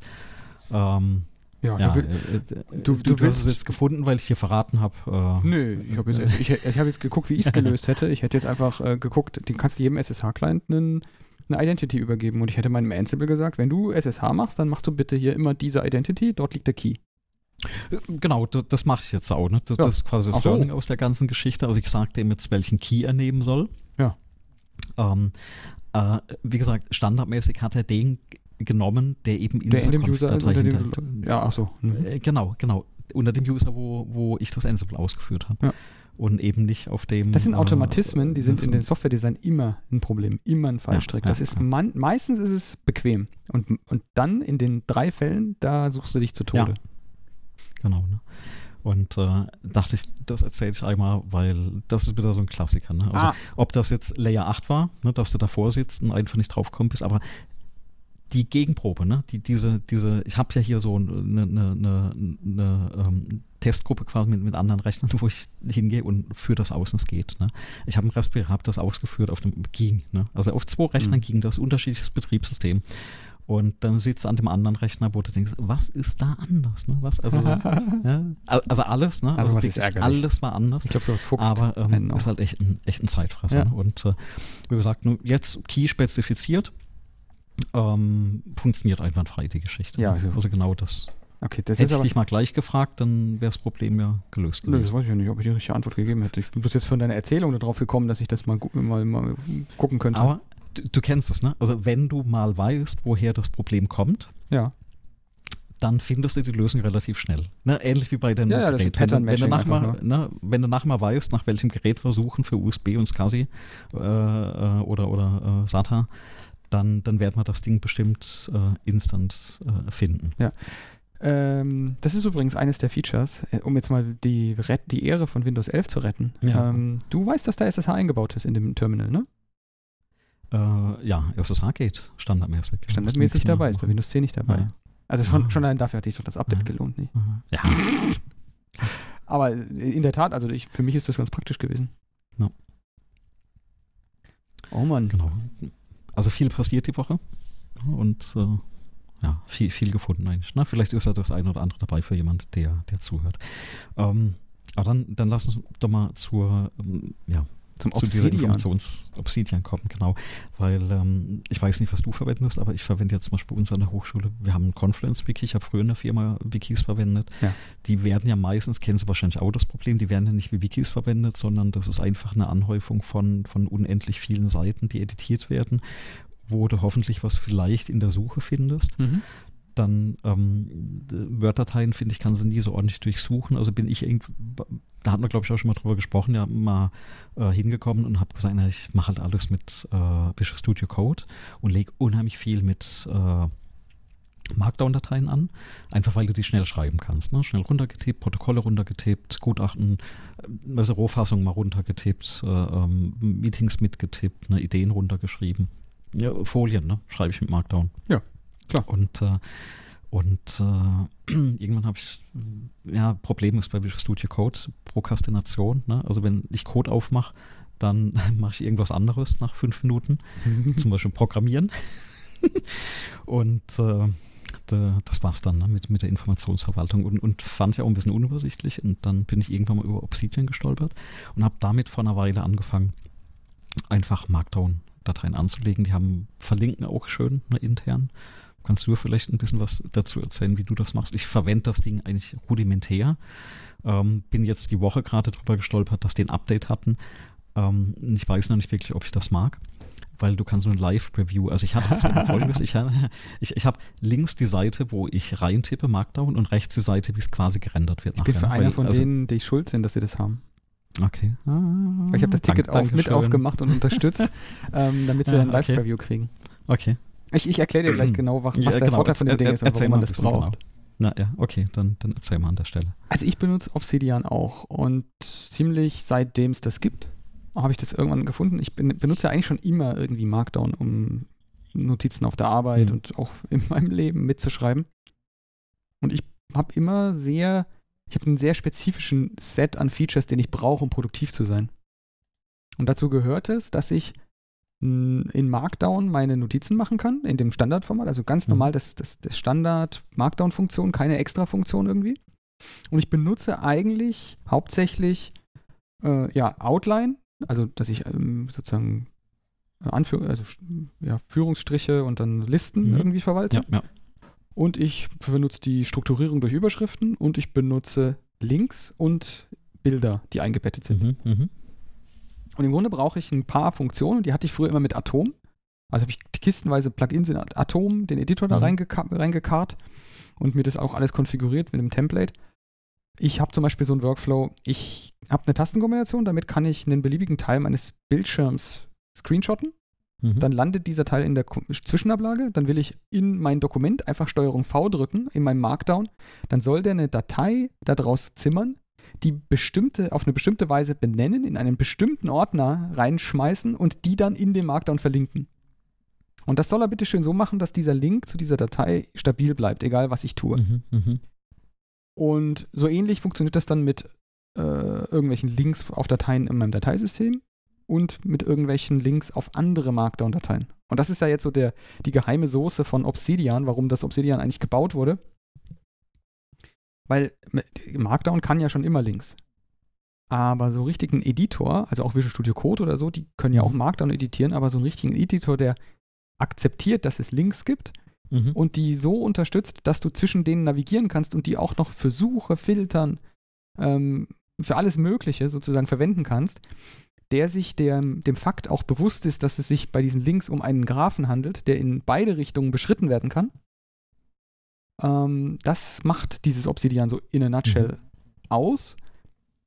Und dann äh, ist es einfach eine Sammlung von Funktionen, die eigentlich echt alles abdecken, was man so im Produktivitätsalltag braucht. Du hast jetzt gesagt, dieses Feature mit diesem Live-Preview-Modus. Also man hat im Grunde drei mögliche Darstellungsformen des Editorfensters bei Obsidian. Die eins ist äh, Markdown. Da ist einfach, steht einfach Markdown-Text Genau, im Bild. ja, ja. Fertig. Kannst du auch einschalten. Immer noch. Ist aber immer noch drin. Ne? Ist, Naja, Du wirst beim ersten Start dann irgendwie gefragt, möchtest du gerne den Live-Preview-Modus haben? Der Live-Preview-Modus ist, es gibt ja eine Preview-Version auch von diesem Markdown. Genau, du kannst da drauf genau. drücken, dann rendert der das dann in schönen Überschriften und in die Bilder werden dann angezeigt und ich weiß nicht was alles und du siehst dann halt den Markdown-Code nicht mehr, sondern nur noch das Ergebnis, was der Markdown-Code repräsentiert. Und es gibt einen Mischmodus, der zeigt den Markdown-Code da an, wo dein Cursor ist und der Rest der Seite ist gerendert. Mhm. Also, das ist eigentlich, li- das ist eigentlich so das, was Live Preview macht. Der zeigt dir einfach nur das fertig gerenderte Preview an und da, wo dein Cursor ist, kannst du editieren. Fertig. Ist doch eigentlich ganz praktisch. Was hast du denn dagegen? Äh, so, super praktisch. Äh, War nur so disruptiv, ne? Also wenn du das, also mein Setup ist eben immer auf einer Seite hast du den Markdown, auf parallel dazu sehe ich dann immer das Gerenderte. Ja, und wenn du das viel Platz. gewohnt bist, äh, ja, ja, genau, braucht sehr viel Platz, gebe ich dir absolut recht, aber wenn du es gewohnt bist und plötzlich ist es anders und, und ich habe ja erst mal ein paar Tage gebraucht, bis ich mich durchringen konnte, diese, die gerenderte Seite auszuschalten, ja, bis es in allen Rechnern eingerichtet war. Aber das klappt, klappt recht gut. Ähm, das mit den Links gebe ich dir recht, weil das war bisher bei Markdown-Dateien immer so das größte Problem, die Verlinkerei. Ne? Weil, weil die Links, also du hast die zwar eingetragen, und, und, aber du hast die URL äh, kennen müssen. Dann äh, habe ich irgendwie ne, bei Visual Studio Code auch irgendwann ein Plugin installiert, das dann äh, quasi äh, ähm, Dateilinks, also Vorschläge hatte. Ne? Wie heißt das hier? Ähm, also tatsächlich rausgesucht hat und, und geschaut hat, das, was ich gerade eintippe, äh, gibt es überhaupt diese URL äh, oder den, den Link auf dem Dateisystem, gibt es die Datei, das Verzeichnis, weil das standardmäßig ja alles nicht mitkommt. Mhm. Und äh, bei dem Obsidian gibst du einfach eine eckige Klammer ein und fängst an tippen, der Name der Datei, die du verlinken möchtest, erstmal. Also von der Markdown-Datei, die in Obsidian drin ist. Und kriegst direkt als Vorschlag fertig. Ne? Und, und da kannst du schon relativ schnell und gut mitarbeiten. Ja. Ähm, Bilder reinkopieren habe ich, ich überlege gerade, habe ich noch gar nicht. Doch, habe ich gemacht. Ich habe vor kurzem sogar eine sehr spannende Geschichte gemacht. Ich habe aus, ähm, für eine Besprechungsnotiz, dachte ich mir, ähm, da war eine E-Mail, dachte ich, oh, ähm, musst du, darfst, darfst du nicht vergessen und äh, mach das in die To-Do-Liste rein, die ich da auch drin pflege. Und habe ohne groß drüber nachzudenken einfach die Datei aus dem Outlook per Drag and Drop in das Obsidian reingezogen und hat einfach die, die äh, E-Mail-Datei, also die, die Mail-Datei quasi kopiert, abgelegt im, im Ordner und hat das auch direkt verlinkt. Also er hat es jetzt nicht schön gerendert oder so, weil ich glaube, er wusste nicht, wie er mit dieser Mail-Datei umgehen soll. Mhm. Aber ähm, er hat die reingepackt, reinkopiert, sodass, wenn ich die auch anklicke, diese Mail-Datei aufgeht. Ja. Das ist dann zwar eine Kopie, aber für, für das, wo ich das spontan gebraucht hatte, hat das super geklappt. Ja, also da Ja, verrate ich dir vielleicht nochmal einfach den, den Prozess, den Ja. ich habe bei mir. Ähm, also das, das, was ich da jetzt erzähle, das habe ich auch alles schon bei mir im, im Unternehmen erzählt. Mhm. Und deswegen gibt es da auch Leute, denen ich da irgendwie, die ich da schon überredet, nee, sagt man das? Überzeugt? Nee, war vielleicht auch nicht. Die das jetzt Empfohlen. auch machen. Die das jetzt auch machen. Die haben das gesehen und haben gesagt, das ist aber cool. Und zwar ähm, gibt es bei mir so eine ganz feste Ordnung. Es gibt, alles geht von einem Kalender aus. Und ich habe ja an einem, an einem Tag habe ich bestimmte Dinge, die passieren. Mhm.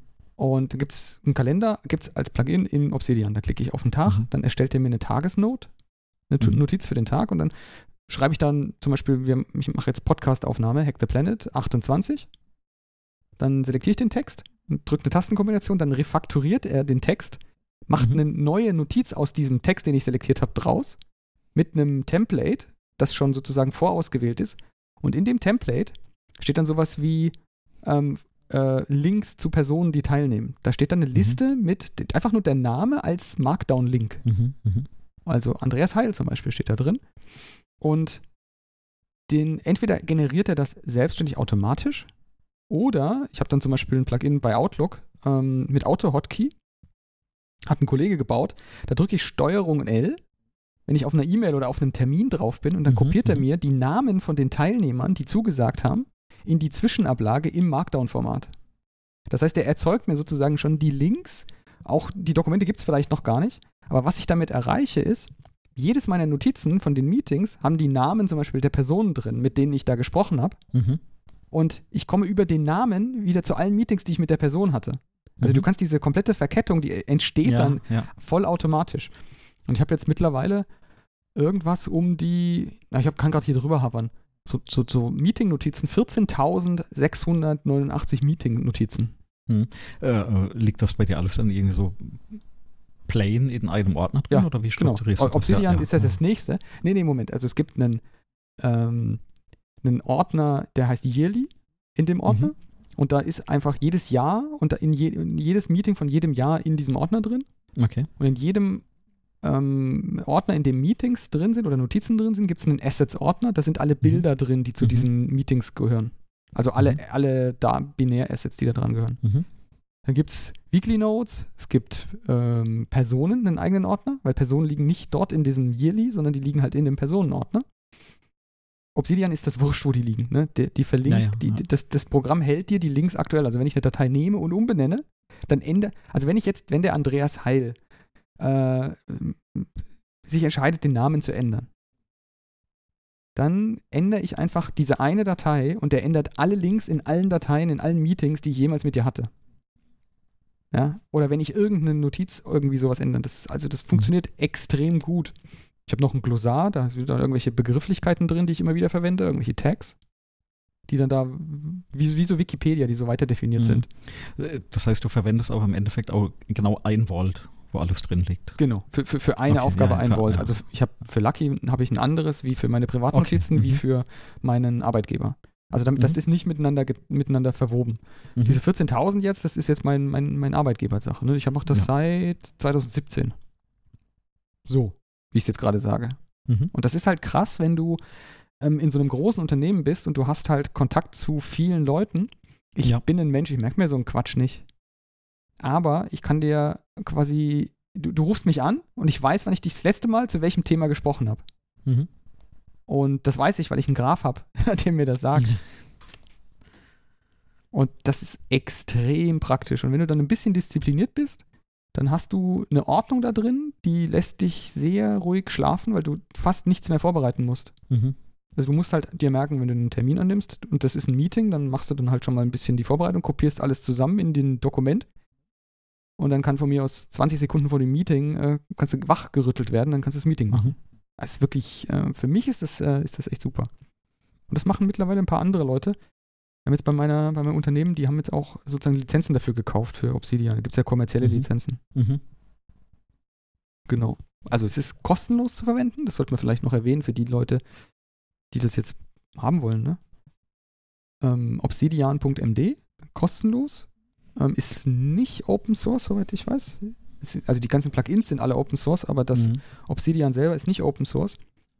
Die bieten auch eine ganze Kiste an Zusatzdiensten an. Also du kannst Publish, das ist so ein, da kannst du das Vault, nennt sich das, also da, wo deine Notizen drin sind, veröffentlichen ähm, auf einer Webseite. Und Sync, dann kannst du mehrere Geräte miteinander synchronisieren. Ähm, und ansonsten kostet es, wenn du es nicht privat einsetzt. Mhm. Genau, da sagen sie einfach, wenn du das im Rahmen von Unternehmen einsetzt, dann gib mal Geld. Aber 50 Dollar pro Jahr oder so, ne? Mhm. Ist also nicht der Rede. Ja, haben die ein Abo, ja. Mhm. So. Ja, macht ja Sinn. Macht ja Sinn für die. Also besonders bei kommerziellen Sachen macht das total Sinn, ein Abo zu machen. Finde ich. Also ich finde das jetzt völlig Ich finde find sehr, sehr schön. Notes for your grandchildren. In our age when cloud services can shut down, get bored or change privacy policy Ja. a, a day, any day. Ja, Haben Sie ja da haben. Sie recht, ne? Vo- Völlig, völlig recht. Das, also, das ist, äh, deswegen hatte ich übrigens auch angefangen, also genau das, was du sagst. ne? Also ich habe das noch nicht automatisiert. Ähm, ich habe jetzt halt für bestimmte Arten von Meetings eben so, so Templates, wie du sagst, angelegt, die ich momentan tatsächlich von Hand noch kopiert habe. Mhm. Aber das war genau der Punkt, wo es mich tatsächlich jetzt ein bisschen überzeugt hat, weil ich habe das tatsächlich auf dem Rechner. Ich habe das mit Resilio wieder über zwei Rechner gesynkt, dass ich diesen Vault halt entsprechend ähm, auf den Rechnern habe. Und damit findest du die Infos schneller. Mhm. Also es hakt noch an dieser Disziplin, weil einfach diese Workflows noch nicht so drin sind, weil ich habe, wie gesagt, noch viel bisher mit dem äh, äh, mit dem Visual Studio gemacht, mit dem Code. Und ähm, da lag das eben verstreut. Ne? Und Ich muss das ganze Zeug noch ein bisschen konsolidieren. Aber da scheint das tatsächlich so der, der Editor äh, zu sein, den ich als auch längerfristig noch einsetzen werde. Ne? Ja, also ist für mich auf jeden Fall auch. Ich meine, du wirst jetzt, du darfst jetzt mal kurz hier in meinen Vault reingucken. Bitte, wenn ich den jetzt hier irgendwie sehe.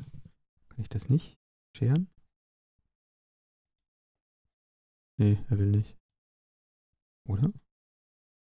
Nö, ich sehe nichts, aber So, jetzt. Und du Hm. siehst jetzt einen, also vielleicht das Bild kann man vielleicht auch mit irgendwo hinpacken, keine Ahnung. Du siehst jetzt sozusagen den Graphen mit den verschiedenen Farben und dann siehst du verschieden gefärbt halt die Glossareinträge, die Personen, die da drin verlinkt sind und so weiter. Und das ist halt wirklich. na, ich, ich sehe nichts. Ich sehe nichts. Du siehst nichts. Mir, mir geht das wie den Zuhörern. Nee, ich sehe nichts. Ich sehe nur deine Kamera. Ah. Du musst da, glaube ich, draufklicken. Dieses Discord ist einfach ein furchtbares Ding. Ist dafür nicht gedacht. Und jetzt hallst du. Jetzt nicht mehr. So, jetzt nicht mehr. Genau. Haha. Im Discord, da Ja, müsste ja, ein da, Fenster zu sehen sein. da, da, da waren da. Ah, nee. Na, da hätte was. Ich lass mal drauf, du findest das schon. Ähm, genau. Also Obsidian ist tatsächlich so ein Produktivitätswerkzeug. Mhm. Das ist das Programm, was bei mir immer offen ist. Und Ja. dadurch, dass ich diesen Preview-Modus habe, ist das Fenster eigentlich immer so eine Seiten, ist immer so ein, so ein Drittel auf der rechten Seite von meinem Monitor.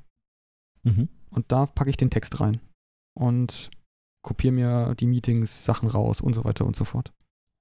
Ich muss Stream anschauen. Ja, Draufklicken. Das kann ja sein. Nicht Bildschirm. Stream. Stream anschauen. Okay. Ja, sehr cool. Da sind ja ein paar Dateien, ja. Mhm. Ja, es ist ein bisschen, es ist ein bisschen. Und ähm, das ist halt wirklich praktisch, wenn du dann auch einfach danach suchen kannst. Also das ist ja alles lebend. Ähm, und Ja, du kannst ja. einfach Sachen damit tun.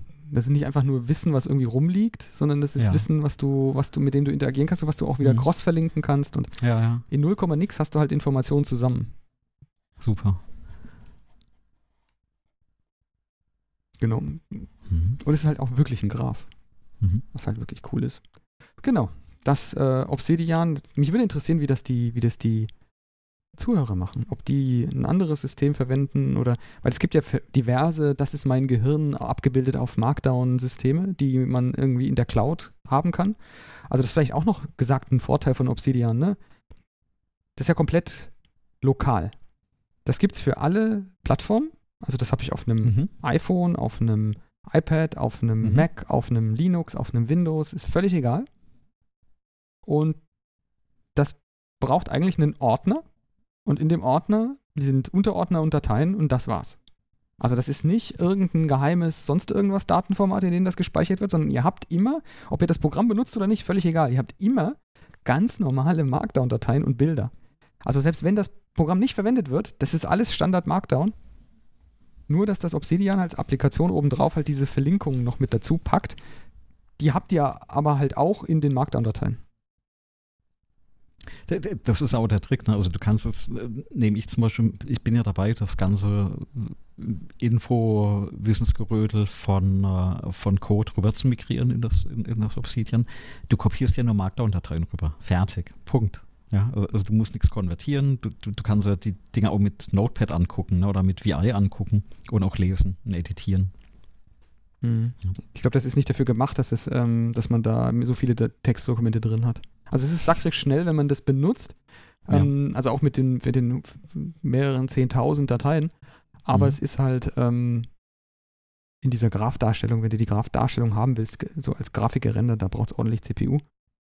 Ähm, ich glaube, das, Ist es geschrieben in äh, JavaScript? ja, komplett. Ja, dann heißt es läuft eben, äh, Electron, da ist der Ähm, Browser Electron. mit dabei in Chrome. ja, okay. Aber das ist nicht so arg schlimm tatsächlich. Ja. Ähm, das Ding ist wirklich schnell. Es ist schneller als Ja, Visual ja. Studio Code. Also auch was Code- Indizieren und, und- so weiter angeht. ja. Und Code ist schon schnell. Da hatte ich übrigens vor kurzem was gelesen, warum Visual Studio Code überhaupt schnell ist, weil das ursprünglich, äh, also weißt du es? Nee. Warum Code also relativ schnell ist oder sehr, äh, eigentlich schon sehr schnell ist. Hm. Ähm, weil Visual Studio Code ursprünglich geschrieben wurde, nicht als das, was es Stand heute ist, als eine Anwendung, die in Electron läuft, sondern das war ursprünglich tatsächlich fürs Web programmiert. Und da war eben diese Anforderung, das muss einfach rattenschnell laufen Hm. weil es im Web läuft und weil es im Browser läuft. Und äh, dann haben die da sehr viel, also auch für den Ansätzen, die sie reingebracht haben, sehr viel programmiert, ähm, dass es eben sehr, sehr schnell ist, effizient entwickelt oder, oder abläuft. Und ähm, das haben sie zum Glück beibehalten. Ne? Das kann man jetzt nicht von jedem Plugin äh, sagen, aber Code an sich von, von Ja, ich habe auch das Gefühl, mit Plugins wird schon, ne? es langsamer. Ja, ja, mit, mit Plugins wird es langsam. Aber deswegen fand ich das jetzt eigentlich auch so gut trennen. Ne? Also einmal von dieser Informationsverwaltung und dann eben immer noch dem Tool, wo alles drin ist. Weil Ich, ich mache ja alles mit dem Code. Ne? Also da ist ja, Programmieren ist drin. Ich habe inzwischen mein Java, also ne, äh, Java-Programmieren mache ich da drin. Das ist ja Heavyweight, ne? wenn du das alles drin hast. Ähm, Okay, das machst du im Dann- Visual Studio Code. ja, ich habe äh, genau .NET Programmieren mache ich ausschließlich nur noch in Code. Die komplette JavaScript und Webentwicklung mache ich in Code. Ich mache Jekyll Entwicklung in, in, in Code. Ähm, Warum äh, nicht in der Visual Studio Community Edition? Weil ich nur noch einen Editor quasi so. das Code drin habe. Ich mache mein, mein, mein Plant-UML, mache ich alles in Code. Ne? Äh, Vorlesensfolien mache ich in Visual Studio Code, eben die Markdown-Geschichten. Ähm, also eigentlich, ich mache nur noch Visual Studio Code auf. Ich habe das auch so organisiert. Ich mache eben einen entsprechenden, ich gehe in einen Ordner rein, wo ein Projekt drin liegt, rufe Code-Punkt auf ne, auf der Konsole und dann geht halt das auf, was da drin ist. Ein Java-Projekt oder ist es, also der Workspace, ne, oder ist es jetzt eben Ding, Lat LaTeX, ne, also LaTeX-Dokumente Mhm. ähm, äh, schreibe ich in Code. Also das, das ist halt alles drin und dann ist das Ding halt irgendwann wirklich Heavyweight. Ne? Also du hast halt alles drin laufen. Es läuft immer noch schnell ne? und du kannst immer noch ordentlich mitarbeiten.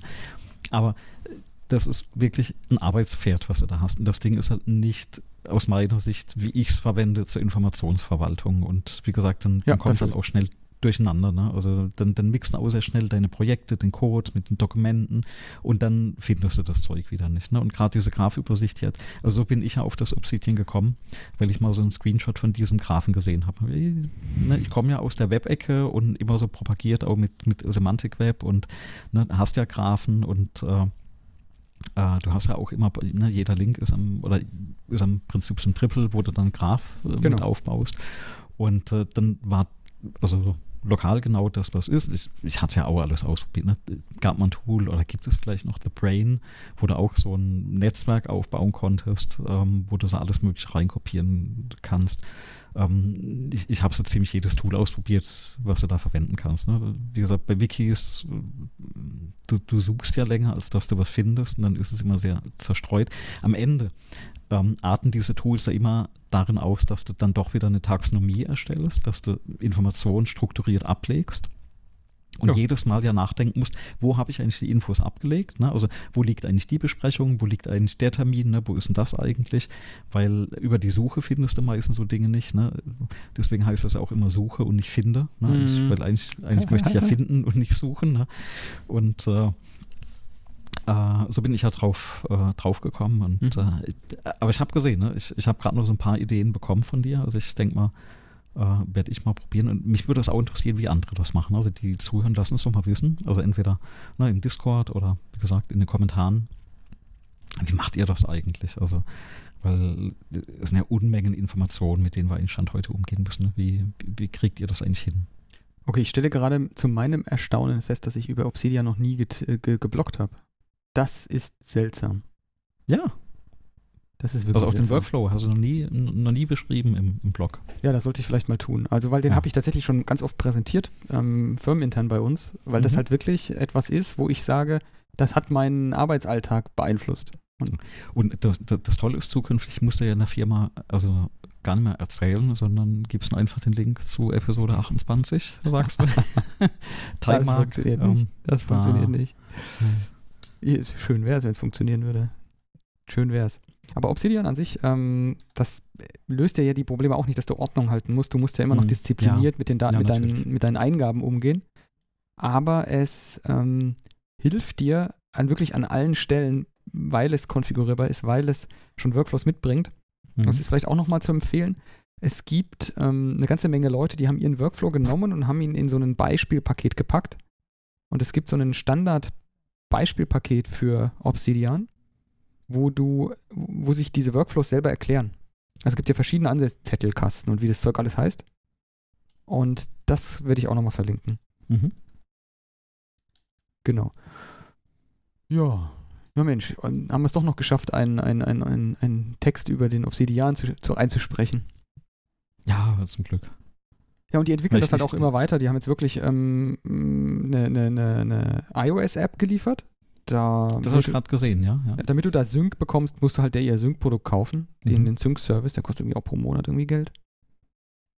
Funktioniert dafür halt offensichtlich sehr gut. Gibt auch ähm, so nachgebaute Sync-Services, die kann ich, von denen kann ich abraten. Die funktionieren alle nicht. Also funktionierten nicht, als ich sie testete. Kann sein, dass sie mittlerweile total toll sind, aber man will keine Daten verlieren. Und das sind, das nächste Problem ist ja, ne, ähm, die erste also ich würde sagen, von fünf Kollegen, denen ich das gezeigt habe, war die erste mhm. Reaktion, das synchronisiere ich mit Git. Mhm. Und das ist cool, das funktioniert. Okay. Aber das funktioniert nicht mit so vielen Dateien. Mhm. Es dauert, ohne Witz, auf dem, auf dem Vault, was ich da jetzt habe für, für die Arbeit, ja. dauert es auf einem Sechs-Kern-Rechner irgendwas um die zwei Minuten bis der ein Git-Add gemacht hat. Also bis ich wow, Git-Add minus okay. A drücke ja, ich Enter ja. und dann dauert es zwei Minuten. Und das müsstest du ja, das willst du ja eigentlich sozusagen bei, jeder, bei jedem Speichervorgang einmal mhm. machen. Ja. Äh, das geht nicht. Und der Rechner ist auch echt beschäftigt dabei. Das, das geht nicht. Das geht nicht. Das geht nicht. Das geht, geht nicht. Das geht, das geht nicht. Das geht auch noch in der deutschen Sprache. Aber Git ist da wirklich ziemlich, ziemlich mhm. langsam. Und ich habe. Okay, und ich dachte immer, ich, ich dachte immer, Git ist für viele kleine Dateien super. Ja, ist es doch bestimmt auch. Ähm, es ist halt bloß irgendwie. Aha. Es dauert halt. Mhm. Ähm, wie synchronisierst du dann? Mein privates und, Vault mit Resilio und mein Firmenvault gar nicht. Okay. Okay. Also mein Firmenvault okay. ist per ja. Definition einfach sicherheitstechnisch, ne? da sind Datensicherheit ja, ja, und so weiter, das ist nicht mhm. synchronisiert. Aber das, ähm, meine privaten Vaults, das Lucky Vault und so, das mal schmeiße ich in oh, Resilio, Resilio und das Resilio interessiert sich überhaupt nicht. Wir sind einfach Dateien für Resilio fertig. Du musst nur darauf achten, dass du dieses, ähm, äh, Resilio kann ja dieses manche Dateien nicht lokal synchronisieren Feature. Dann ist so ein Platzhalter-Datei mhm, dann da. Mhm, ja, das ja. solltest du ausschalten. Das magst ja, nicht. Okay, ja. Ja, aber ansonsten. Ja. Also vor, vor, allem, weil Resilio jede Datei einmal öffnet, wenn du das Ding startest, weil das mhm. indiziert die ja, beim, wenn du es einmal gestartet hast, mhm. damit das schnell sucht. Weil die Suche ist echt schnell. Ich habe keine Ahnung, Obsidian warum geht so lange. Ja, Obsidian meine ich. Ja. Die Suche ist wirklich gut. Und die ist auch intelligenter, als man meinen möchte, weil sie eben diese Links hat, weil, weil du sie eben füttern kannst mit Kontext. Aber we weißt du was? Ich habe die Suche noch gar nicht verwendet. Dafür hast du was verpasst. Naja, hast du, hast du, hast du gut organisiert, dein, dein, dein Vault? Ja, hast einfach nichts gesucht. Hast du immer direkt gefunden. Äh, ja, ja, immer, immer direkt gefunden. Die blöde Taxonomie, weil ich es da tatsächlich noch nach Ordnern sortiert habe. Muss ich mal noch ändern. Ja, also ich, ich finde, du, also ich finde, mir hilft es, möglichst wenig zu haben. Also es ist wirklich der eine Ordner des Jahres und da liegen alle Notizen des Jahres ist, drin. Weil macht, es ist scheißegal, wie die, wie die Ordnerstruktur macht Sinn, ähm, ist ja tatsächlich auch mein Ansatz äh, bei E-Mails. Ich habe eigentlich gar keine große Taxonomie mehr bei, bei E-Mails, sondern ich gehe hin, ich habe einen Archivordner. Mhm. Das heißt, äh, genau. kommt eine E-Mail rein. Pro Jahr oder ähm, äh, insgesamt? Insgesamt. Ich baller ja. da alles rein weil die Suche, also, ne, also ich verwende auch Outlook, also die Suche ist gut. Ne? Mit der finde ich eigentlich alles, was ich suche. Ja, ja. Wir, wir für das, was ja. ich brauche. Ne? Sagen wir, für das, was ich brauche, reicht das eigentlich. Ähm, und ähm, ich packe da alles in, in ein Archiv rein. Das heißt, entweder ich kann eine Mail löschen, weil sie ist eh irrelevant, ich kann eine Mail bearbeiten oder antworte und kann sie löschen oder sie wird archiviert, aber ich hebe die eigentlich nicht lange auf. Das heißt, ich mache schon dieses Zero Inbox. Mhm ähm, oder versucht das zumindest, dass da bis abends eigentlich immer aufgeräumt ist. Und ähm, dann ist tatsächlich auch das Ding, wenn du eine E-Mail irgendwo in einen Ordner reinlegst und dann musst du die angucken, die Mail, und überlegen, wo packe ich das rein. Mhm. Ne? Das strengt ja schon dein Gehirn an. Und dann suchst du die E-Mail irgendwann und dann musst du nachdenken, wo habe ich diese E-Mail reingelegt. Ja, und dann strengst du dein Gehirn schon wieder ein. Und die Wahrscheinlichkeit, dass du da eine dich falsch erinnerst, ne? die ist ja gegeben. Und deswegen habe ich irgendwann angefangen, pack das alles da rein. Also die Suchen wurden ja auch irgendwann immer besser. Und dann klappt das eigentlich ganz gut. Und da versuche ich eigentlich immer den Leuten zu erklären, guck mal, das ist einfach, wie ist das einfach? Also wie oft brauchst du was? Man, man, findet das eigentlich dann, dann schon irgendwie. Ne? Und man, man, spart sich einfach Nerven und Zeit mit dieser Wegsortiererei, weil irgendwann hast du doch so viele Ordner, dass du wieder unendlich lange dran ja. sitzt, einen richtigen Ordner zu finden. Und dann ist es doch wieder irgendwie verstreut. Von daher, ich finde den, den Ansatz eigentlich relativ gut. Und da mache ich dir noch einen Tipp. mit den Dateien. Äh, Tags. Ähm, Obsidian kann äh, eine Macht Notation von Tags. Du mhm. kannst einfach irgendwo, wo du bist, einfach einen, mhm. äh, eine Raute, Lattenzaun, wie auch immer du es nennen willst, und dann einen Text schreiben. Wie die, wie die Kinder von heute sagen, ein Hashtag. Ein Hashtag. Ein Hashtag. Und das ähm, führt dazu, dass das auch als Link behandelt wird, aber ja. als Link anderer Klasse sozusagen. Mhm. Und äh, Obsidian verwaltet auch einen Tag, eine Tag, so, so eine Liste und zählt ja. durch, wie viel gibt es denn da und so. Ja. Und das kannst du super verwenden, um ähm, Ordner zu ersetzen. Ja, okay. Also ich mache das Kontext von mhm. Meetings, dann haue ich mhm. einfach alle Texte, die mir gerade einfallen, da rein. Mhm. Ähm, und wenn es keine einfallen, dann fallen mir keine ein. Aber so findest, ist die Wahrscheinlichkeit, dass du was findest, mehr. Und du kannst mhm. einen, du kannst ja mehr als einen Tag vergeben, was bei Ordnern schwierig ist. Weil das ist ja das Hauptproblem, wenn du diese Ordnerstruktur hast. Was machst du mit einer E-Mail, die in zwei muss? Das kann ja Outlook bis heute nicht. Ja, äh, genau, genau. Das. Also das ist ja komplett ja, absurd für mich, dass das nicht geht, ne? Ja, pa pass mal auf. Ich hatte, ich hatte früher äh, Bekannten, die haben Bekannte, die haben ganz gigantische äh, DVD-Sammlungen gehabt. Ja. Und äh, die hatten genau dieses Taxonomie-Problem, weil die, äh, äh, weiß nicht, alphabetisch, thematisch irgendwie die, die Regale geordnet oh, haben. Ja. Also gigantische Sammlungen. So. Und kennst du die, oder kennst du das noch von früher, diese DVD-Boxen, wo Doppelfolgen drin waren? Mhm. Zwei, zwei Filme in, in einer Box. Mhm. Weißt du, was die gemacht haben? Die haben sich dann quasi diese Box zweimal, zweimal wo reingestellt, ja, zweimal wo reingestellt oder ausgedruckt und zweimal wo reingestellt. Und in einer Box haben sie dann einen Zettel reingelegt, dass die DVD in der anderen Box drin ist. Ouch. Also so ein, so ein Softlink quasi. Ne, ah, okay, auf das ist jetzt DVD. sprichwörtlich ein Softlink, um Gottes Willen. Ja. Und nur äh, um diese Taxonomie nicht, nicht kaputt zu machen. Ne? Also ja, das, also das, äh, diese Probleme sind ja heute auch bewältigt. Ne? Die haben wir überwunden, ja. die, vor allem diese, die physikalischen Medien zum Glück ich, ich habe mich da irgendwann davon komplett befreit. Ne? Also, doch, ich habe ich hab, ich hab noch eine Handvoll DVDs, von denen ich mich aus, sag ich mal, emotionalen Gründen nicht trennen kann. Aber ähm, ja, solange ich nicht DVDs, ne, Blu-rays, aber ähm, solange ich noch Konsolen habe, habe ich bestimmt auch noch DVDs, ja. aber ich weiß nicht, ob meine nächste, meine nächste Konsolengeneration sowas hätte. Wenn sie denn mal irgendwann lieferbar sind. Mhm. Da wären wir wahrscheinlich schon beim Thema fürs nächste Mal, oder? Ja. Ähm, wir haben ja einige, einige Sachen noch gehabt ähm, in, in der großen Themenliste, aber weiß ich nicht. Ich habe jetzt äh, ja, Spielen äh, wieder auf dem Plan gehabt. Und zwar, äh, das, natürlich geht es nicht um Spielen, sondern es geht um die Technik dahinter. Ähm, kennst du GeForce Now? GeForce Now nur vom Namen her.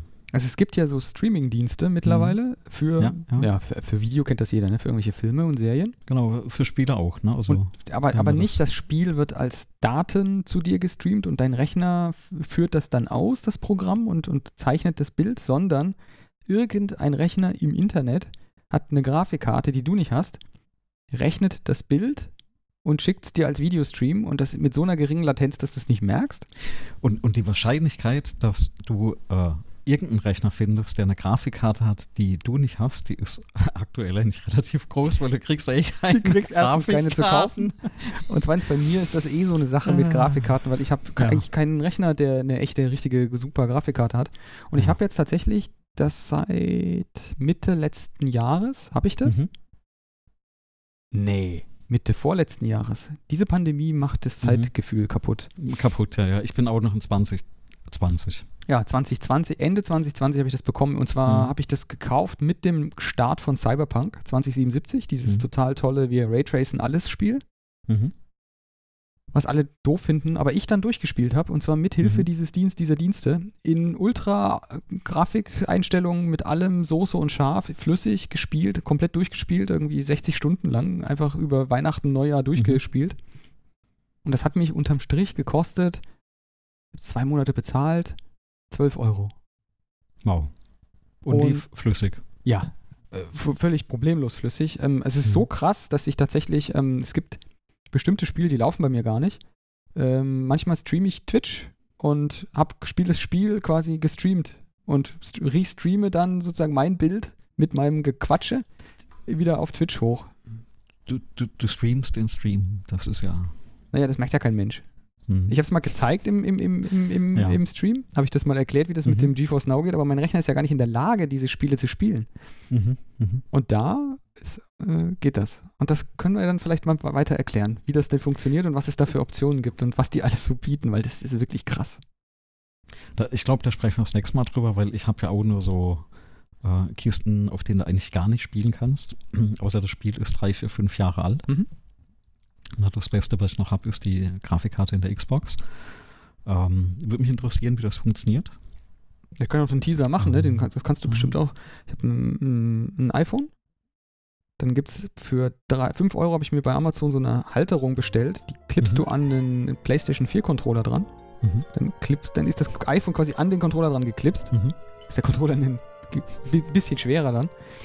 Und das GeForce Now, der Client, läuft auf dem iPhone und du kannst Mhm. da die Spiele einfach spielen mit dem Controller. Wow. Und das läuft einfach, als hast du es, geht einfach flüssig, einfach so. Auf dem iPhone. Vollbild in der Bildqualität, wie du es erwarten würdest. Also richtig gut. Das schauen wir uns dann nächste Woche an. Dann mit Bild. Müssen wir mal gucken, ob wir das mit Bild Bild, ja. hinkriegen. Gucken wir mal, ob wir nächste Woche dann die, das, das Setup noch ein bisschen besser machen können und noch ein bisschen Bild reinpacken können. Und dann können wir vielleicht auch ein Video hochladen. Genau, so machen wir das. Gut, dann würde ich sagen, War es das für heute? bis nächste Woche.